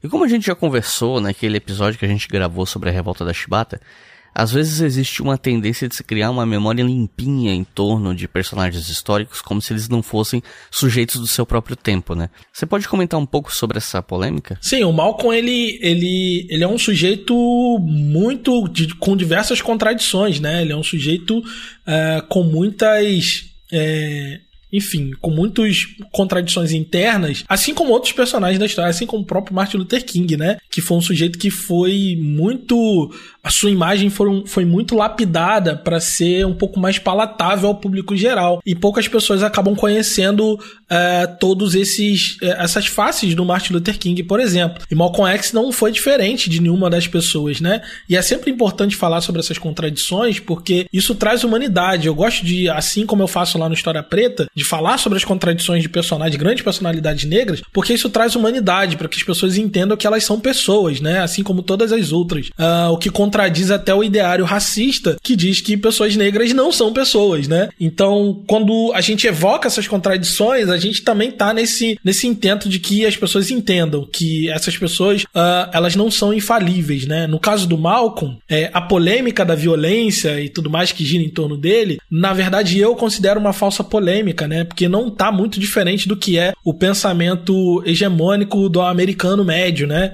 É, nos Estados Unidos é muito comum a ideia de liberdade de expressão e autodefesa. E o Malcolm X levava isso até as últimas consequências, podemos dizer assim. Então, como eu disse antes, a, a, a ideia dele nunca foi de começar a violência, de partir para a violência. Mas a ideia é: se eles estão nos matando, se eles estão uh, dizimando a nossa população, essa é a ideia do Malcolm X, se eles estão matando criancinhas, se eles estão queimando igrejas, uh, se eles estão assassinando, esquartejando, se eles estão praticando todo tipo de violência contra a gente, a gente não pode esperar de braço cruzado. A gente não pode uh, sair de camisa branca, abraçar uma, uma árvore e dizer: olha, paz e amor. Malcolm não acreditava nisso. Ele acreditava que isso era besteira as pessoas negras só seriam respeitadas no momento em que ela uh, pudesse revidar. E isso ele constata na prática, né? O episódio do, do, do Johnson, né? Uh, é um episódio clássico disso. Ele tá no momento, uh, naquele momento que ele leva o fruto do Islã para frente da delegacia, que mobiliza outras pessoas negras, gera o resultado, né? Essa estrutura racial dentro das instituições, essa, esse racismo estrutural, né?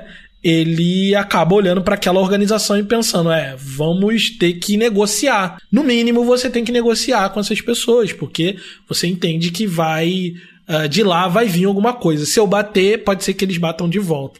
Malcolm pregava isso. Uh, em muitos momentos, Malcolm realmente teve falas é, complicadas, falas é, antissemitas, não só isso. Uh, Malcolm tinha um pensamento muitas vezes machista também, tinha um pensamento a respeito das mulheres controverso, retrógrado, é, que refletia muito a teologia da própria nação do Islã, né? É, que focava muito nos homens e tinha um papel muito definido entre homens e mulheres. Então, diversas vezes você vai pegar correspondências, e coisas a respeito do Malcolm, que o Malcolm está escrevendo nesse momento, e você vai identificar essas coisas, né? Que está muito relacionado à teologia da nação do Islã, né? Que, além de tudo, ele era um cara extremamente religioso, era um cara extremamente devoto é, das crenças, dessas crenças, né? Ele acreditava realmente nisso. Então, ele não deixou de ser um cara contraditório uh, no seu tempo, né? O problema é que.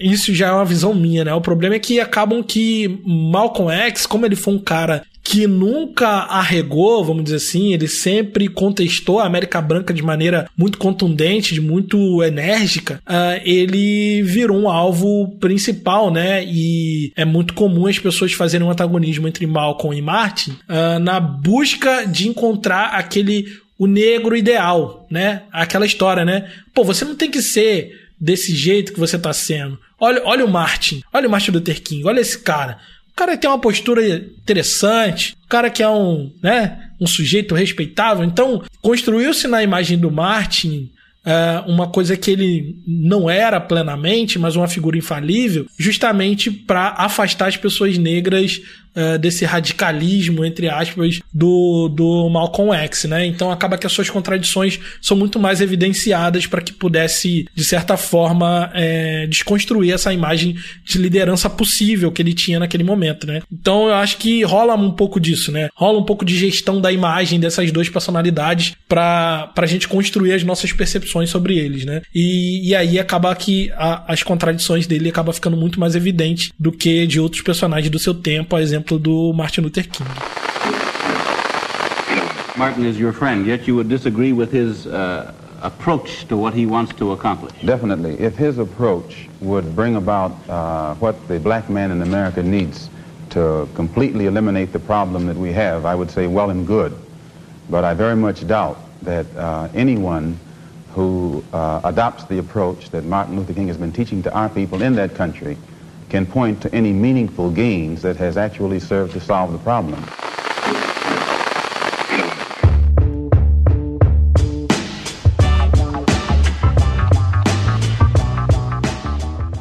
Aqui a gente começa a falar sobre a saída do Malcolm da nação do Islã, e me parece que a desilusão dele parte principalmente de quatro fatores, né?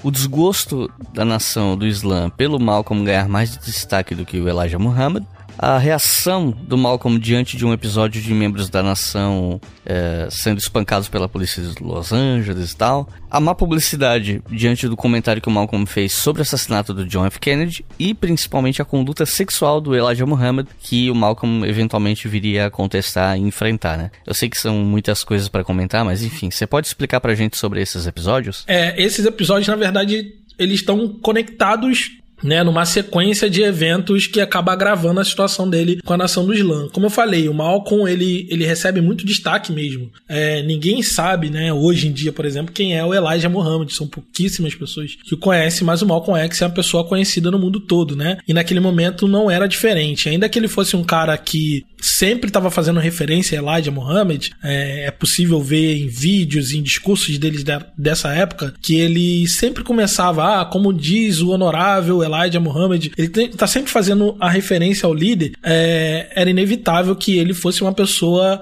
uh, que ganhasse mais destaque do que todo mundo, né? Todo mundo atribui a ele é, indiscutível, né, o crescimento e a popularização da nação do Islã é atribuído ao Malcolm X e sua habilidade e o seu carisma, a sua habilidade de convencer pessoas e de, de discurso, de conectar ideias é, que até então não tinham sido conectadas, né? Ele é um cara nesse sentido muito revolucionário. Então, esse destaque dele levou um ciúme interno, né? O próprio Elijah tinha um pouco de preocupação com Malcolm, mas ele estava lucrando tanto, né? Ele enriqueceu tanto nesse período que ele não se incomodava tanto. E ele via, percebia a submissão que o Malcolm tinha para com ele. Mas a, a, a liderança mais próxima, alguns filhos do Elijah uh, e alguns líderes mais próximos, tinha muitos ciúmes do Malcolm, porque ele já estava começando a ser tratado como uh, um filho do Elijah. Ele, o Elijah não escondia a sua preferência pelo Malcolm. E as pessoas começaram a ficar é, muito enciumadas, né? Isso acabou, de certa forma, ficava sempre aquele disse-me-disse na liderança, né? Aliado a tudo isso, uh, como hoje, hoje a gente sabe, na época eles não sabiam, o FBI acompanhava muito de perto, né, a vida tanto do Malcolm quanto do Elijah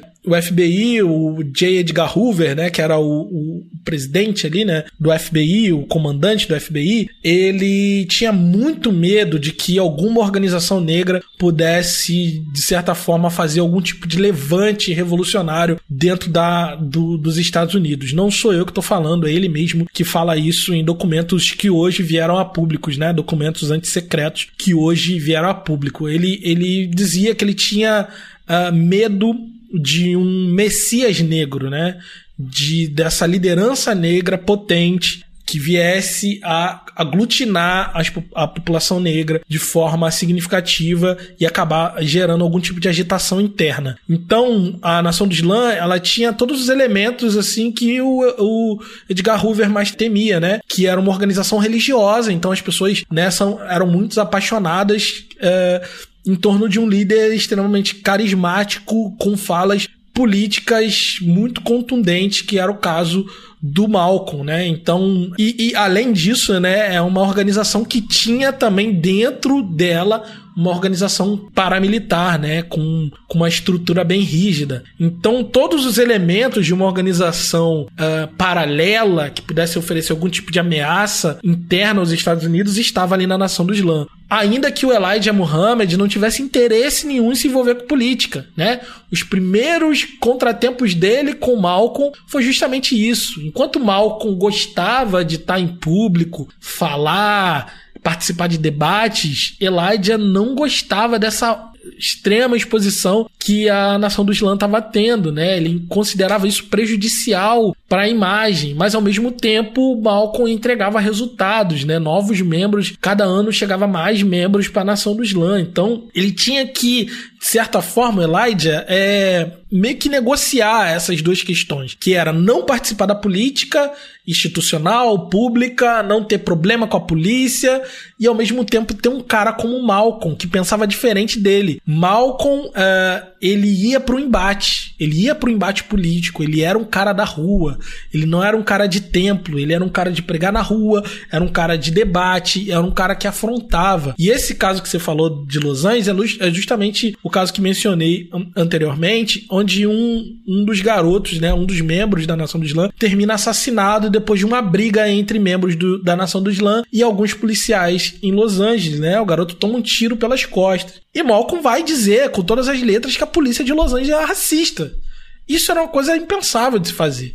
Isso alerta o Elijah, né? E as pessoas que estão próximas dele falam: ó, o Malcolm tá arrumando problema com a polícia. Se ele arrumar problema com a polícia, a polícia arruma problema com a gente, né? E isso já começa a minar internamente essa influência do Malcolm, né, dentro da nação do Islã. Então, o FBI tá ali mantendo escuta tanto no Malcolm quanto no Elijah. Primeiro eles reviraram a vida do Malcolm X, né? Porque eles tinham uma estratégia que era a estratégia de chantagem, que era descobrir algum podre muito grande uh, da pessoa através de escutas e depois chantagear ela para conseguir chegar em, em, outras lideranças ou conseguir mais informações ou manter essa pessoa fazendo o que o FBI quisesse que ela fizesse uh, sob ameaça de expor os as informações que eles tinham obtido através de escuta. E eles fizeram isso com o Malcolm, né? Tentaram encontrar alguma mancada do Malcolm, mas ele era um cara é, extremamente. Pô, realmente ele ele vivia o que ele pregava. Ele era um cara extremamente religioso. Na escuta deles encontraram um cara simples que amava sua família e que era extremamente religioso, que cumpria suas obrigações religiosas e acreditava realmente nas palavras de Elijah Muhammad e acreditava piamente no, em Allah, não consumia álcool, não comia carne, um cara extremamente reto naquilo, nas suas crenças, né? Já Elijah não. Eles encontraram no Elijah uh, um sujeito completamente diferente. Um sujeito uh, com muitos problemas e desvios morais para os padrões que ele mesmo impunha, mas mais do que isso, Elijah tinha vários casos extraconjugais com mulheres da nação do Islã, com secretárias e mulheres do seu entorno.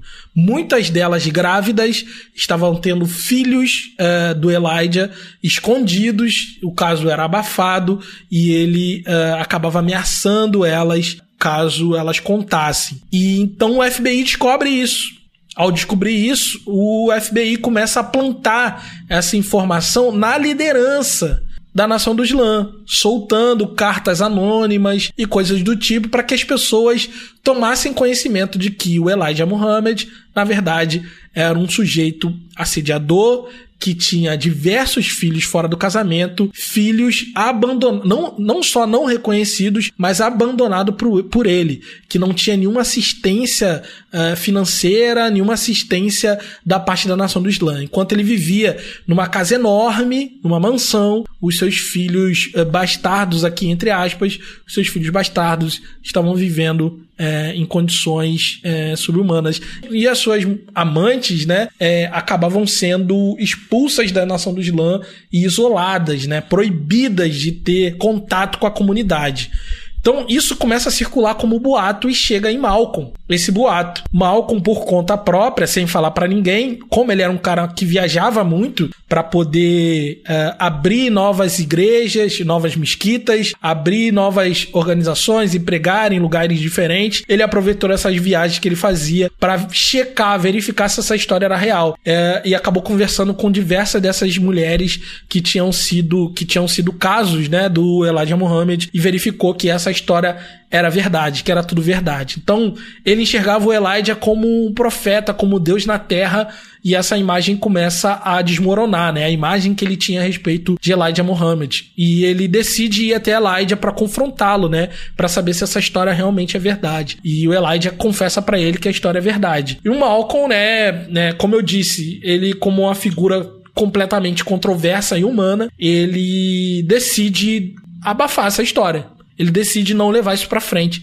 Ele decide esconder essa história. Ele é convencido pelo Elijah, pelo filho do Elijah e outras lideranças a não contar essa história para ninguém. Só que essa história está circulando, implantada pelo FBI dentro da, da própria nação do Islã. A nação do Islã tinha um informante dentro da liderança, né? Uh, e esse informante que odiava o Malcolm, ele começa a espalhar que, né, para além desses boatos que está circulando, ele diz que é o Malcolm que está difamando o profeta Elijah Muhammad. E aí começa a, vamos dizer assim, a imagem interna do Malcolm começa a ruir, porque as pessoas percebem que ele tá difamando, né, entre aspas aqui, difamando o grande profeta, e aí a comunidade se divide, né? Então, nessa relação complicada, o Malcolm fica tentando ainda a aprovação do Elijah Muhammad, e ele fica tentando andar na linha. Tudo que o Elijah manda ele fazer, ele faz. E ele fala pro, pro, pro Malcolm, olha, você, a partir de agora você vai ficar pianinho, você vai fazer o que eu quero, criou um cargo especial para ele, que era como se fosse um, uma espécie de ministro sobre todos os ministros, né? Ou seja, ele era um o número 2 abaixo do Elijah, controlando toda a nação do Islã, deu poder para ele como um cala-boca e ele ficou no sapatinho. Só que um dos, dos eventos que ele estava fazendo da nação do Islã, um evento grande, onde o, o Malcolm iria pregar. Um dia, se eu não me engano, um dia antes, o Kennedy foi assassinado, né? Uh, o Kennedy, que era um sujeito, um presidente, que ele estava em campanha política para reeleição, mas ele era considerado uma pessoa favorável aos direitos civis, né? Ele era uma pessoa que tinha simpatia da população negra dos Estados Unidos.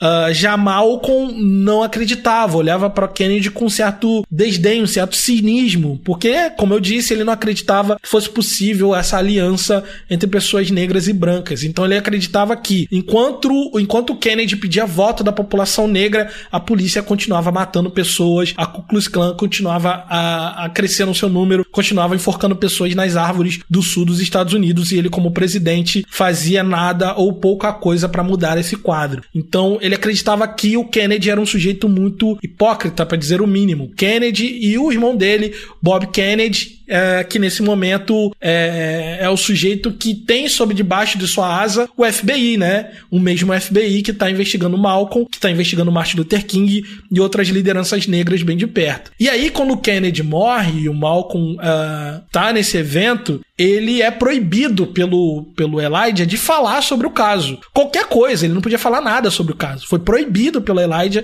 porque o Elijah não gostava de se envolver com política. Mas aí um repórter que tá ali no meio pergunta para ele: "E aí, o que, que, você acha aí dessa morte que aconteceu aí com Kennedy? Você poderia comentar?" E aí ele, ele fala uma expressão em inglês que na tradução livre seria uh, que isso, na verdade, era a galinha voltando ao galinheiro, né? Que traduzindo assim para uma expressão parecida para o português era como se fosse aqui se faz, aqui se paga. É como, é como se ele dissesse que o próprio Kennedy cavou a cova dele, né? E isso, cara, isso foi a pá de cal em cima de, do Malcolm para criar uma crise realmente acentuada entre ele e o Elijah Muhammad. A partir desse momento, o Elijah suspende ele do cargo e proíbe Malcolm de falar publicamente. Ele não pode dar entrevista, ele não pode participar de debate, ele não pode pregar publicamente, ele não pode fazer nada. Malcolm, de certa forma, experimenta o isolamento dessa comunidade. O próprio irmão de Malcolm vira as costas para ele. E ainda assim, ele se permanece fiel, né, à nação do Islã e toda essa crença, né, da nação do Islã e a sua submissão ao, ao Elijah Muhammad. Nesse momento, assim, acho que o que ajuda a entender bem, né, esse, esse momento é o próprio Muhammad Ali, né, o, o antigo Cassius Clay. Cassius Clay, ele se converte, né, justamente ele se converte à nação do Islã, muda seu nome para Muhammad Ali, uh, e é interessante falar aqui, porque praticamente todos os membros da nação do Islã, eles tinham o seu nome próprio seguido de um X, ou mais de um X, né, às vezes são 3X, 4X e assim por diante né? Malcolm X, ele não era o único, né? A maioria dos membros da Nação do Islã tinha um X no final do nome. Além da explicação que ele já deu e que é muito popular, que fala sobre a ideia de que o seu nome, o sobrenome de uma pessoa negra é o nome que o senhor de escravos deu para sua família enquanto era seu proprietário, tem uma questão religiosa também, porque a nação do Islã acreditava que existe um nome verdadeiro. Um nome verdadeiro de todo membro da nação do Islã está no coração de Alá. E ele é revelado no momento oportuno, às vezes no fim da vida, às vezes, enfim é, é uma evolução espiritual que leva você a receber o seu nome verdadeiro através do profeta. É o profeta Elijah Muhammad, que esse nome, Elijah Muhammad, já é o nome verdadeiro dele, é ele que consegue nomear as pessoas. Então, no momento que o Cassius Clay, nesse momento ainda Cassius Clay, se converte ao Islã um pouco antes de uma luta muito importante, quem tá do lado dele é o Malcolm. O Malcolm tá suspenso, ele não tá podendo falar, mas ele é a principal influência do, do Cassius Clay, né? Naquela luta. E o Malcolm, de certa forma, ali, ele já tá começando a se distanciar um pouco do Elijah. Ele tá começando a querer disputar essa liderança da nação do Islã, uh, de certa forma, com Elijah. E a conquista, vamos dizer assim, do coração do Cassius Clay seria algo muito importante. Ele ser o cara que levou o maior astro do boxe, o maior atleta dos Estados Unidos para a nação do Islã, converter ele à nação do Islã, era um feito muito importante que reafirmaria ele como liderança e talvez ele conseguisse alcançar o perdão do Elijah e voltar a ser uma liderança e influência dentro da nação do Islã. Então ele vai estar ali muito próximo do Cassius Clay, só que ele não, não, não contava com o Elijah fazendo uma manobra muito significativa que foi depois que o Cassius Clay ganha o, o, o seu cinturão numa, numa luta importante e dedica a vitória a Alá e diz que quem deu a vitória a ele foi Alá, na reunião seguinte, a reunião seguinte na nação do Islã, o Elijah Muhammad revela o verdadeiro nome do Cassius Clay, que no caso era Muhammad Ali. Quando ele dá um nome verdadeiro ao Cassius Clay, ele não vira o Cassius X, né, e sim Muhammad Ali, ele conquista o coração de Muhammad Ali antes do Malcolm X, e essa aí é a última derrota, vamos dizer assim, do Malcolm X dentro da nação do Islã. A influência dele na nação do Islã é, recebe uma última pá de cal, que foi perder esse principal nome uh, do boxe que estava se popularizando uh, como um, um exímio uh, muçulmano, inclusive trocando seu próprio nome. Então é, é nesse momento em que Malcolm decide né, romper de vez com a nação do Islã e em 64, se eu não me engano, ele vai no New York Times uh, declarar é, a sua saída da nação do Islã sem dar os motivos, né? sem, sem expor ninguém. Ele só diz que está se retirando da organização que por tanto tempo ele fez parte. Minister Malcolm, when you broke with Elijah Muhammad back in March, you said it was because the black Muslims were too narrowly sectarian and inhibited, and because Elijah Muhammad had become blindly jealous of you and the personal following you had gathered. Mm -hmm. that, I said the first part, but the last part, I didn't say that Elijah Muhammad himself had become blindly jealous. I mentioned that it was his family and the officials in Chicago.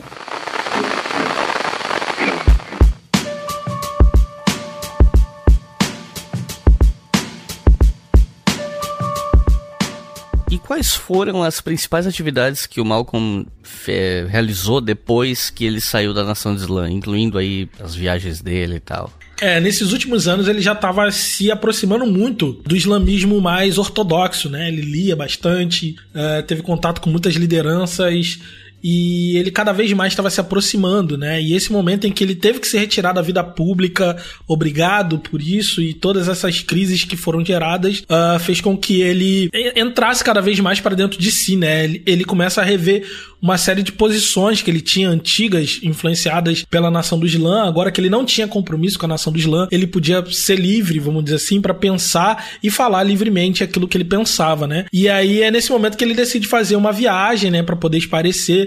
Ele faz uma viagem pro norte da África, uh, para Meca, né? Primeiro para Meca, ele vai fazer a viagem que todo muçulmano precisa fazer. Uh, e aí ele faz essa viagem para lá e, segundo ele, ele tem uma grande transformação ali naquele momento, né? Ele põe no seu diário uh, e na sua autobiografia que pela primeira vez ele viu pessoas negras e brancas juntas, pessoas de todas as etnias juntas, né? Muçulmanos do mundo todo é, reunidos sob uma mesma fé, todos em volta da mesma crença e viu todos eles vivendo muito bem, né? Enquanto ele foi para Meca. E isso para ele foi transformador, porque essa foi a oportunidade que ele teve de sair de um mundo que se resumia ao preto e ao branco, né? É, ele fala sobre isso. Ele fala que os Estados Unidos ele tá ali muito dividido racialmente, o preto e o branco, e ele sair desse ambiente deu uma perspectiva nova para ele. Ele conseguiu ver, observar outras maneiras de ser negro no mundo e outras maneiras de se relacionar com pessoas de origens raciais diferentes. Então,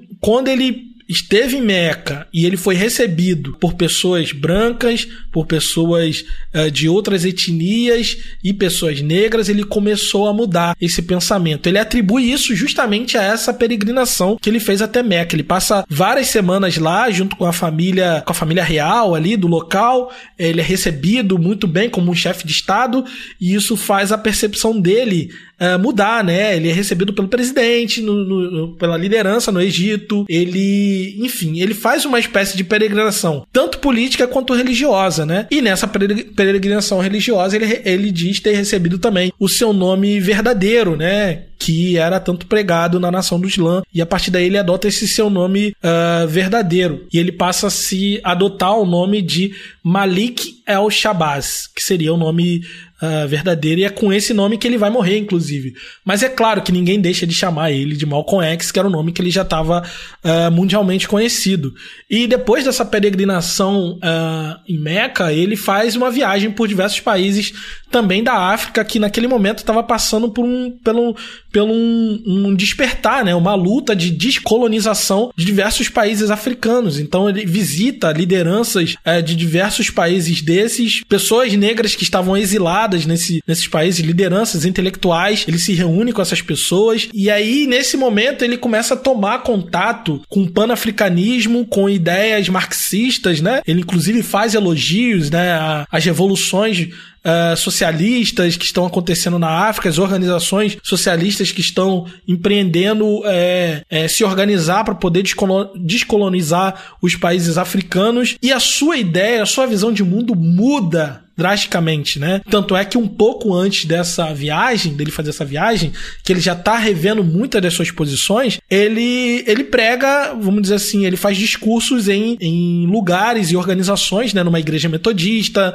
em organizações é, dos direitos civis, né? Ele começa a se juntar com lideranças uh, do, da organização dos direitos civis no norte dos Estados Unidos, né? Então ele passa a rever essas posições muito sólidas de separação separação entre negros e brancos nesses últimos anos da vida dele, né? Quando ele rompe com a nação do Islã, ele começa a rever algumas dessas posições. Ele se mantém sendo sempre essa pessoa firme que ele foi, mas ele revê algumas dessas posições e encontra o Martin Luther King. A única foto que tem dos dois juntos é nesse momento, um pouco antes dele fazer sua viagem para Meca. Ele encontra Martin Luther King em Washington é, e eles tiram foto juntos e sorriem juntos e tudo mais, é, demonstrando que ele estava um pouco já é, diferente, né? E, e, e muitas pessoas pessoas, quando ele sai da nação do Islã, muitas pessoas seguem ele, né? Ele faz uh, a sua própria seita islâmica, vamos dizer assim, né? É, muito parecida com a nação do Islã, mas diferente nesses pontos, né? Ele, ele abandona completamente essa, essa ideia do, do, da tribo Shabazz e toda aquela mitologia esquisita que tinha na nação do Islã e ele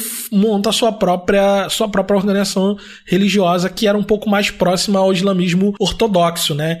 E aí ele volta para os Estados Unidos, né? Nesse momento que ele volta para os Estados Unidos, ele volta realmente transformado, pensando, né, de maneira completamente diferente. Uh, não completamente, completamente, que fica parecendo que realmente ele se tornou uma outra pessoa. Mas ele revê posições que eram muito é, consolidadas, muito sólidas na sua vida. Ele começa a rever e começa a pensar numa ideia de, de pensar essa organização negra para além dos Estados Unidos. Ele começa a pensar numa influência negra, de uma organização negra para o mundo. Pensar no problema do negro não se resumindo aos Estados Unidos. Ele começa a perceber isso, que o problema do negro é um problema que não se resume aos Estados Unidos. Os Estados Unidos é uma pequena parte desse problema. Eles devem lutar, se organizar internamente, mas não podem deixar uh, de pensar numa estrutura maior, na emancipação das pessoas negras em toda parte. É, esse é o momento que o Malcolm X está vivendo né, nesse, né, nesse,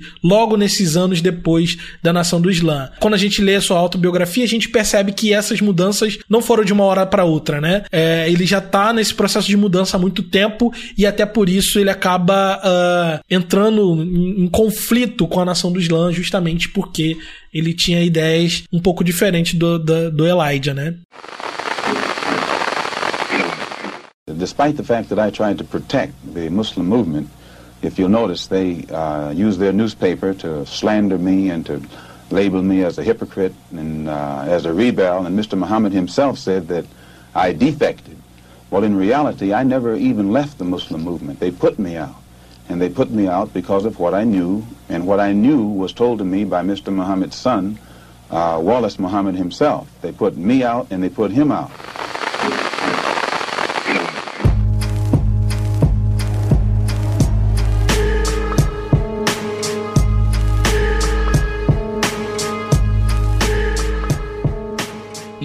Você pode explicar pra gente como é que foram os últimos meses da vida dele, entre as ameaças que ele via recebendo e eventualmente, né, o assassinato dele? A gente vai falar do assassinato depois, mas é, o que, é que a gente pode falar desses momentos finais? É, então, quando ele volta, ele volta decidido, né, ter uma organização própria, e isso de certa forma vai antagonizar com a nação do Islã, vai ser uma, como é que eu posso dizer, vai ser mais uma organização islâmica exclusivamente negra uh, que está disputando o mesmo público, vamos dizer assim, né? É, com o Elijah Muhammad. E o Elijah era um cara extremamente, né, é uma seita extremamente militarizada que não aceitava realmente dividir essa glória de grande profeta uh, com ninguém, né? Então ele se sente realmente ameaçado e tem, tem pessoas ao seu lado muito violentas, né? E o Malcolm recebe uma, uma ligação de um dos seus amigos que estão dentro da Nação do Islã uh, que diz para ele: olha, cara, estão dizendo aqui dentro que querem te matar. Ele recebe uma ligação no meio da noite desse amigo e fala assim: Cara, estão planejando a sua morte aqui dentro. Porque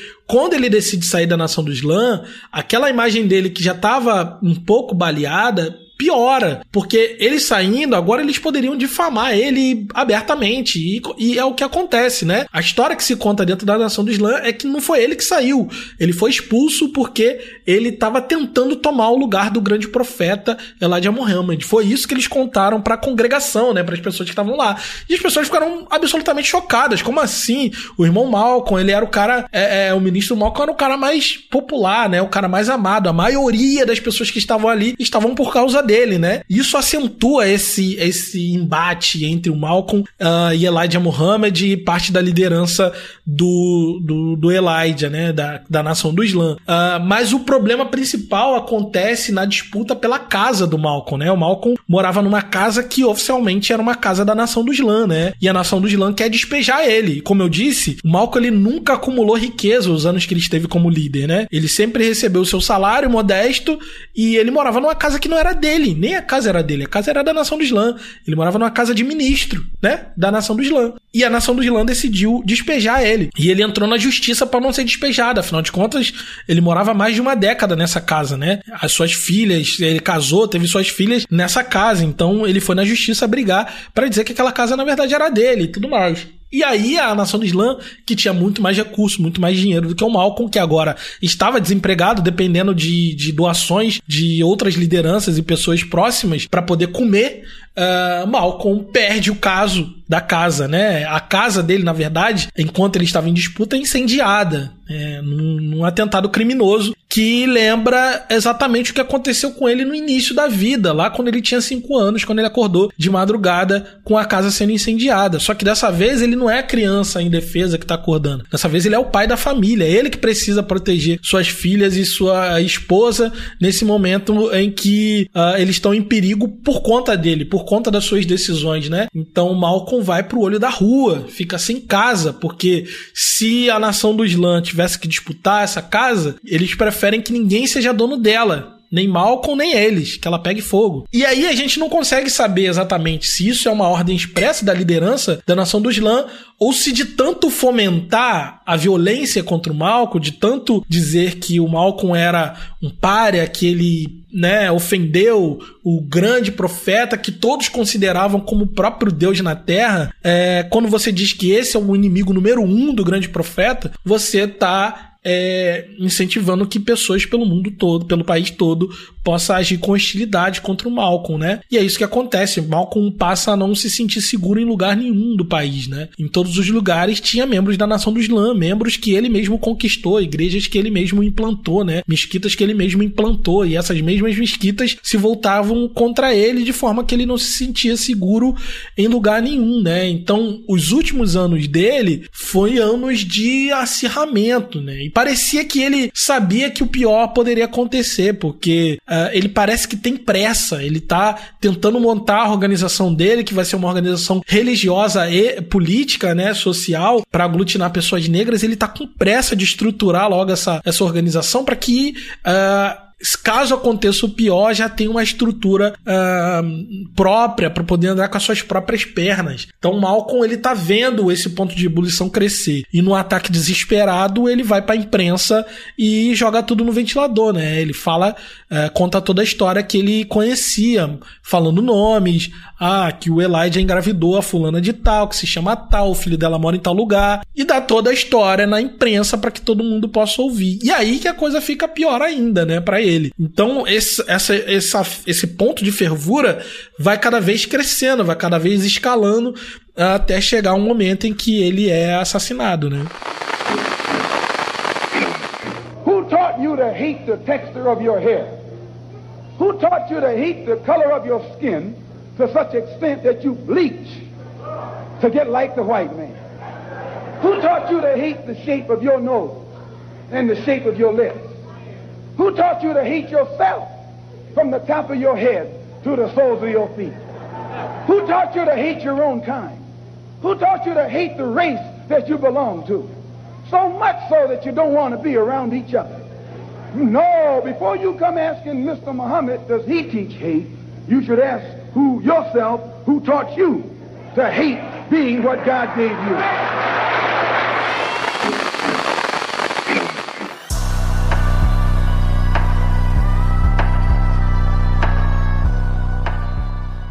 E o que, que a gente pode falar sobre o assassinato e a autoria desse assassinato?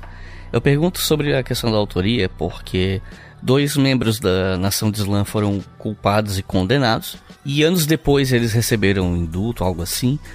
E parece que uns dois anos atrás, esses dois caras que tinham sido presos por matar o Malcolm foram inocentados, pelo menos o que eu li na imprensa, é que parece que a polícia e o FBI eles esconderam algumas evidências da época que e essas evidências inocentariam esses dois, aparentemente, algo assim, mas como a polícia e o FBI esconderam, os dois foram condenados, ou algo do tipo. E essa notícia, ela dá mais estofo ainda para quem teoriza o envolvimento da polícia e do FBI nesse assassinato. Então eu queria ouvir de você assim, como é que foi essa, essa execução do Malcolm e qual é o debate em torno da autoria? É, a autoria, a autoria do crime é, ainda é alvo de, de muito debate até os dias de hoje. Mas falando sobre o assassinato, é, o Malcolm foi assassinado no dia que ele é, estava inaugurando a sua organização, como eu disse, né? É, ele recebeu ameaças de morte na, na noite. Ele é, né, evidentemente, ele ia pregar, ele ia ser a atração principal ali. Então seria o grande retorno do Malcolm, né? A liderança de uma de um templo religioso e político, então a imprensa estaria presente, muitas pessoas, muitos membros que saíram da nação do Islã e acompanharam ele estariam presentes e ele recebeu uma, uma ameaça no hotel que ele estava dormindo, porque ele decidiu ficar, passar a noite no hotel para que uh, a sua família não corresse perigo, né? E ele recebe uma ameaça de morte pelo telefone.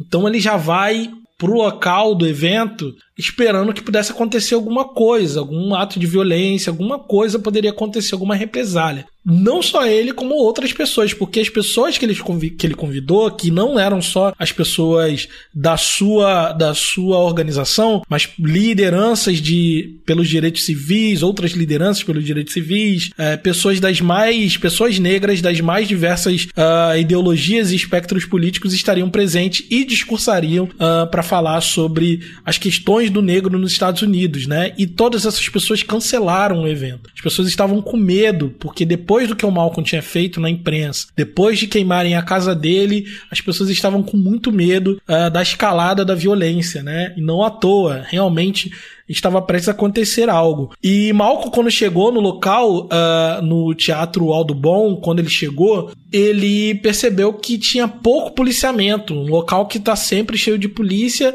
e as pessoas sabiam o que estava acontecendo, sabe? As pessoas sabiam da possibilidade de daquilo descambar para violência e mesmo assim eles é, a polícia não estava presente, tinha poucos policiais. Mas mal conseguiu como planejado, subiu no palanque e quando ele, né, fala, tem áudio disso, né? Ele fala, faz o seu cumprimento de sempre, salam aleikum, começa uma confusão, né? Uma bomba estoura no fundo do do, do auditório, né? Tá, começa uma discussão, uma mulher, um homem começa a gritar, dizendo que ah, ele botou a mão no meu bolso e começa uma confusão, a bomba estoura, as pessoas, quando as pessoas olham para trás para ver a bomba, um homem que tá nas primeiras fileiras, um homem negro, corpulento, bem grande, tiram uma espingarda de cano cerrado de dentro do casaco e atira no peito do Malcolm, né? E assim outros dois homens se levantam na, na, na na, nas pontas do auditório e atiram contra o Malcolm até que ele morre, né, no, no palanque ali.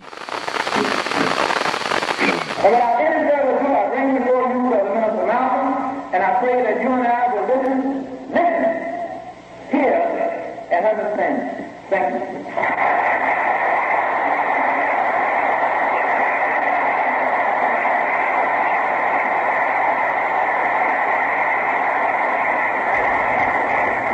Salam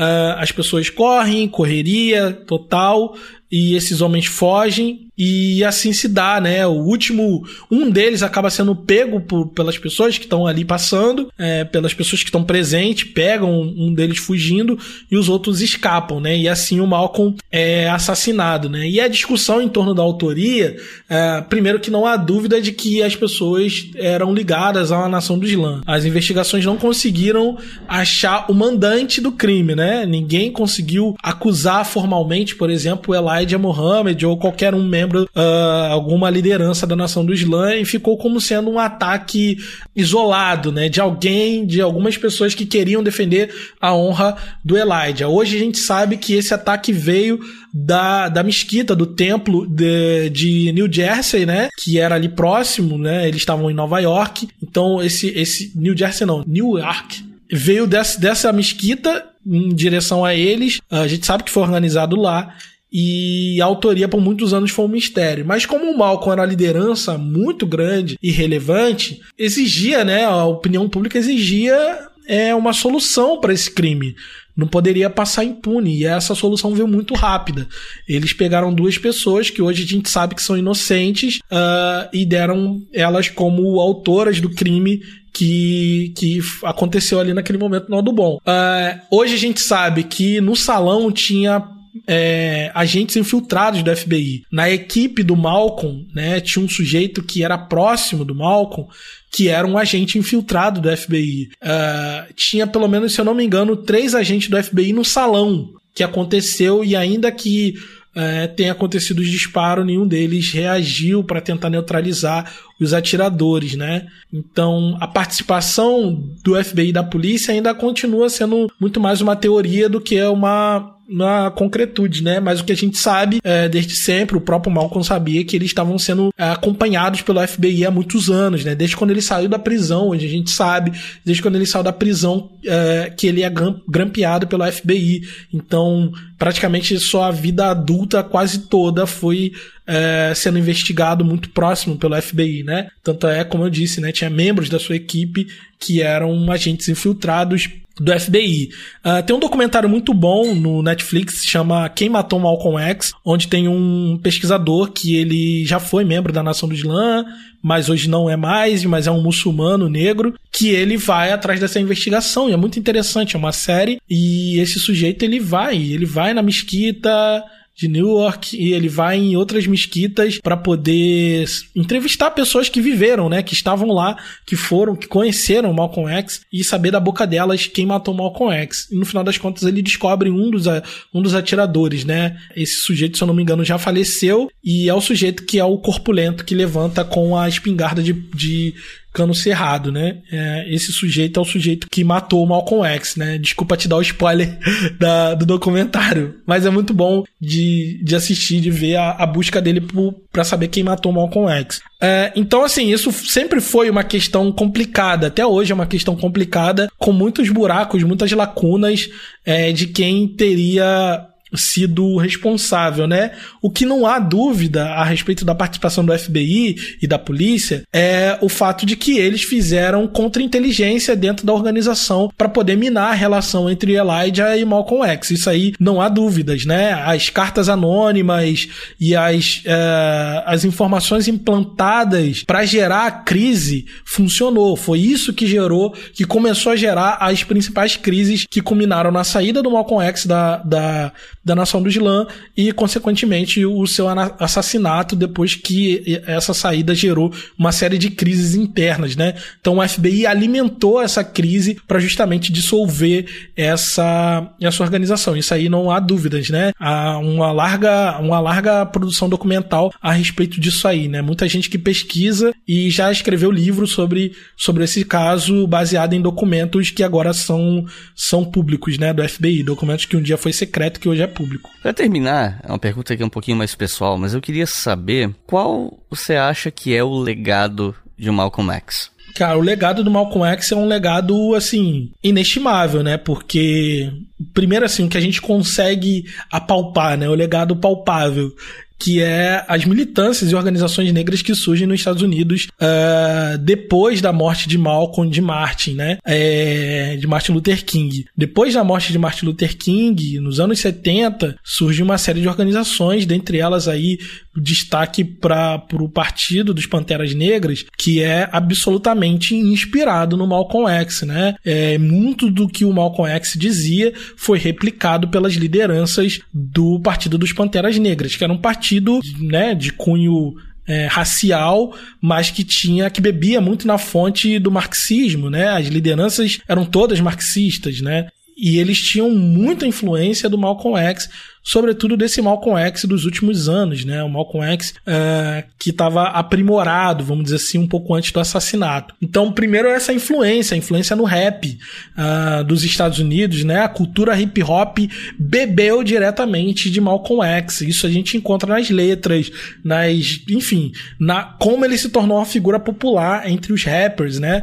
Enquanto a América Branca resgatou a imagem uh, do Martin Luther King como essa figura do negro exemplar, o negro que a gente quer que vocês sejam, né? Depois da morte do Martin Luther King, é... o Malcolm X ele floresceu no meio underground, vamos dizer assim, no meio da comunidade negra, né? Não que o Martin Luther King não seja admirado também, mas ele ele ele acabou se popularizando como uma pessoa é, negra que está disposta a fazer revolução, né? Porque a morte do Martin Luther King foi um grande, um, um grande balde de água fria, né? Mostrou para essa comunidade negra que o Malcolm, em certo sentido, estava certo, não é? Né? Esse cara que sempre concedeu, que sempre negociou, que sempre pensou, né? Sonhou a integração e trabalhou, cedeu, né? Da sua da sua parte para que houvesse integração entre negros e brancos, né? O Martin Luther King foi assassinado de maneira cruel, brutal, que também tem o dedo da FBI. Então, assim, as as pessoas começaram a perceber que não adianta você ser esse negro que a América Branca quer que você seja. Ainda que esse negro que a América Branca quer que você seja, não seja a figura real do Martin Luther King, mas uma figura projetada, né, sobre o Martin Luther King, idealizada sobre o Martin Luther King. Então a figura de Malcolm X floresceu nesse underground, né? Quando Martin Luther King virou feriado nacional, é, Malcolm X influenciava essa, essa juventude negra das gerações seguintes, né? As organizações revolucionárias, as organizações é, culturais, como é o caso do, do hip hop, uh, e influenciou até hoje. Se você for pegar lá as primeiras temporadas do Maluco no Pedaço, você vai ver lá o quanto Malcolm X está presente é, em diversos episódios, na influência de diversas vezes, tanto da mãe, do, do, do Will, no próprio Will e, e, em outros personagens. Então ele virou essa influência é, muito significativa, principalmente porque depois de sua morte foi lançado a sua autobiografia, né? A autobiografia do Malcolm X se popularizou pelo mundo todo, chegou no Brasil. Aqui no Brasil, só para ficar em alguns nomes, a gente tem Mano Brown, que diz que sua vida mudou por causa da autobiografia. A gente tem, por exemplo, organizações como o Ileaie, que é uma organização negra, um bloco afro lá da Bahia que se inspirou, né? O vovô do Ilê se inspirou é, principalmente na autobiografia do Malcolm X e outras lideranças negras do Brasil, né? O movimento negro do Brasil é muito influenciado com, com na autobiografia do Malcolm X. Eu acho que aqui pra gente no Brasil a autobiografia cumpriu esse papel muito importante, né? Não à toa depois virou filme, né? O filme Malcolm X do Spike Lee, que foi o meu contato, meu primeiro contato com Malcolm X foi através do filme, né? É, que minha mãe gostava muito do Malcolm X e me mostrou o filme do Spike Lee quando ainda era muito pequeno, muito criança. Então foi a primeira vez que eu ouvi falar desse cara. Então, de certa forma, ele a vida após a morte dele é muito próspera, porque ele inspirou gente no mundo todo, que era o desejo dele. Os últimos desejos dele era que a organização dele fosse para além dos Estados Unidos e alcançasse outras organizações no mundo todo, e foi isso que aconteceu. Tanto organizações revolucionárias na, na África, uh, em países africanos, quanto na América Latina, aqui no Brasil, em outros lugares, uh, na, na cultura negra, na música negra, ainda a gente encontra uh, o Malcolm X, né? Não é difícil que aquela liderança que você gosta muito, que você acha legal, intelectual, importante, foi diretamente influenciado pelo pensamento de Malcolm X. Então ele acaba sendo esse, esse sujeito pioneiro, né? Que acabou morrendo cedo demais e que nos leva sempre a pensar, caramba, se ele tivesse ficado vivo, como seria seria, né? Como seria? Será que ele, ele era esse grande messias negro que o Edgar Hoover tanto temeu e acabou dando cabo da sua vida? Será que ele era esse? Será que ele inspirou outros messias negros? Nunca saberemos. A gente só sabe que o legado dele tá aí até hoje e não à toa a gente tá falando dele uh, aqui nesse episódio. We are oppressed. We are exploited. We are downtrodden. We are denied not only civil rights, but even human rights. So the only way we're going to get some of this oppression and exploitation away from us or aside from us is come together against a common enemy.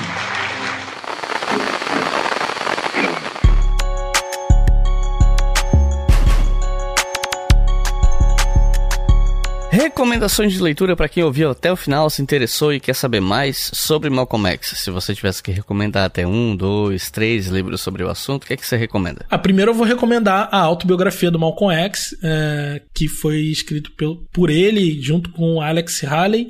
É, é, um livro pô, sensacional, que é a visão dele mesmo sobre sua própria vida.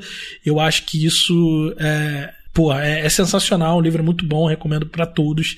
Se você quer conhecer o Malcolm X, esse livro é muito bom. Agora, se você quer conhecer o Malcolm X, assim, nas suas minúcias, até os momentos da vida dele em que ele não botou na autobiografia, entender como foi escrita a autobiografia, inclusive, é, entender esse momento pós é, morte do Malcolm X é talvez o livro mais completo que tem sobre isso. É o livro Malcolm X, Uma Vida de Reinvenções. Esse é o livro assim definitivo sobre a vida dele, uh, feito por um pesquisador que pesquisou durante anos, décadas Uh, tem muito documento, é farto em documentos, muitas referências. É um livro gostoso de ler, porque ele não deixa, além de ser um livro de história, não deixa de ser um bom livro para ler, né? Que é coisa rara, a gente sabe. Um bom livro de história que seja gostoso de ler. É, e esse livro é um livro muito gostoso de ler. Então ali você encontra todos os detalhes, é, coisas que a gente acabou suprimindo aqui por questão do tempo. Mas assim, como surgiu a Nação do Islã, por exemplo, ele faz todo um, sabe, como a primeira organização muçulmana muçulmana chega, negra, né? Muçulmano negro chega nos Estados Unidos, ele vai destrinchando até chegar na nação do Islã e por que, que a nação do Islã existe. Enfim, um livro sensacional, recomendo muito. E o outro livro, o nome do livro é Malcolm X Fala os discursos do último ano da vida de Malcolm X. Esse livro é muito bom porque aqui dá um, uma boa ideia do que, que era o pensamento amadurecido né, do Malcolm X. Né? Foram muitos anos amadurecendo ideias, é, recebendo influências, e aqui a gente está no pensamento, no último pensamento dele, é, no momento em que ele está mais né, maduro, no momento que ele saiu da nação do Islã. Esse livro é excelente, tem uma coletânea de diversos discursos aqui. Inclusive, se eu não me engano, tem um discurso, um dos mais famosos dele, é, depois dessa, dessa volta de Meca, que é o voto ao bala, que é um discurso pô, extremamente é, significativo, né? Que pela primeira vez ele prega sobre a importância da população negra votar, que era uma coisa que a nação do Islã uh, meio que proibia e desestimulava os seus membros de participar da, da democracia, né? E aqui o Malcolm X é o seu jeito, incentiva as pessoas a votarem, né? Ou a gente vota, ou é voto, ou é bala. Se a gente não votar, a gente precisa partir para a revolução. Então, enfim, leia lá, é muito bom, é excelente. E aí eu vou aproveitar que vou abusar também, vou fazer recomendações de documentário. É, documentário que tem na Netflix que fala sobre a amizade é, do, do Malcolm X e Muhammad Ali, se chama Irmãos de Sangue. É muito bom, é excelente. Recomendo também o documentário que comentei, que é Quem Matou Malcolm X. É uma série documental, também é muito bom, se não me engano, são seis episódios é excelente, é muito bom, muito bem contado, muito bem dirigido. E recomendo também aqui o meu podcast, Otto Jabá, História Preta. A gente tem uma temporada uh, que se chama Malcolm e Martin. Uh, e essa temporada eu falo um pouco sobre a relação entre esses dois, essas duas lideranças, né? A intersecção da história dessas duas lideranças, do Malcolm e do Martin, e como o FBI estava trabalhando ativamente para eliminar essas duas lideranças do cenário político dos Estados Unidos. Então fica aqui a dica, é, recomendo que ouçam também. Eu reforço essa dica porque eu ouvi essa temporada não faz muito tempo, é sensacional e foi ali que eu tive aquele que, pô, vou chamar o Thiago para falar sobre Malcolm X, inclusive até demorei a chamar. muito bom, muito bom. Mas então é isso. Tiago, tem alguma recomendação, alguma consideração final? Cara, a recomendação são essas e leiam Malcolm X, eu acho que vocês é, vão gostar de se aproximar. É, não, não dispensem as contradições, não se afastem dela, leiam as contradições e tentem entender é, como é que as contradições podem formar um pensamento amadurecido depois de muitos anos. É, e é isso, né? A nossa vida é isso, né? Feito de contradições, erros e acertos que geram uh, novos conhecimentos e conhecimentos mais maduros, né? Então leiam Malcolm X, uh, que vocês vão gostar muito. Então é isso, gente. Muito obrigado por terem ouvido até o final. Não se esqueçam que todo esse material que foi citado agora no fim do episódio, vocês acham os nomes certinhos lá no post do, desse episódio no nosso site, historiafm.com. Só ir lá em cima, clica na lupa, digita Malcolm X que vai aparecer o post desse episódio. Vocês podem seguir nas redes sociais, arroba Obriga História, ou arroba com FM maiúsculo no Twitter. Tem as redes sociais. O História Preta, todas as redes são História Preta, né? Menos Instagram. No Instagram é História Underline Preta. Ah, beleza. Então, sigam também História Preta nas redes sociais. E, claro, colaborem com a gente no Apoia-se. Com dois reais por mês vocês já conseguem apoiar o projeto. Com cinco reais por mês vocês ouvem os episódios com antecedência. Com dez reais por mês vocês têm acesso ao PDF do, das perguntas dos episódios e muito mais. Então é isso. Muito obrigado. E até a próxima.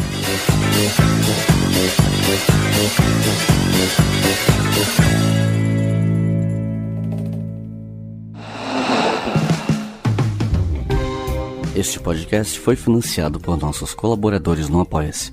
Acesse apoia.se barra Obriga História e contribua para manter este projeto educacional gratuito no ar.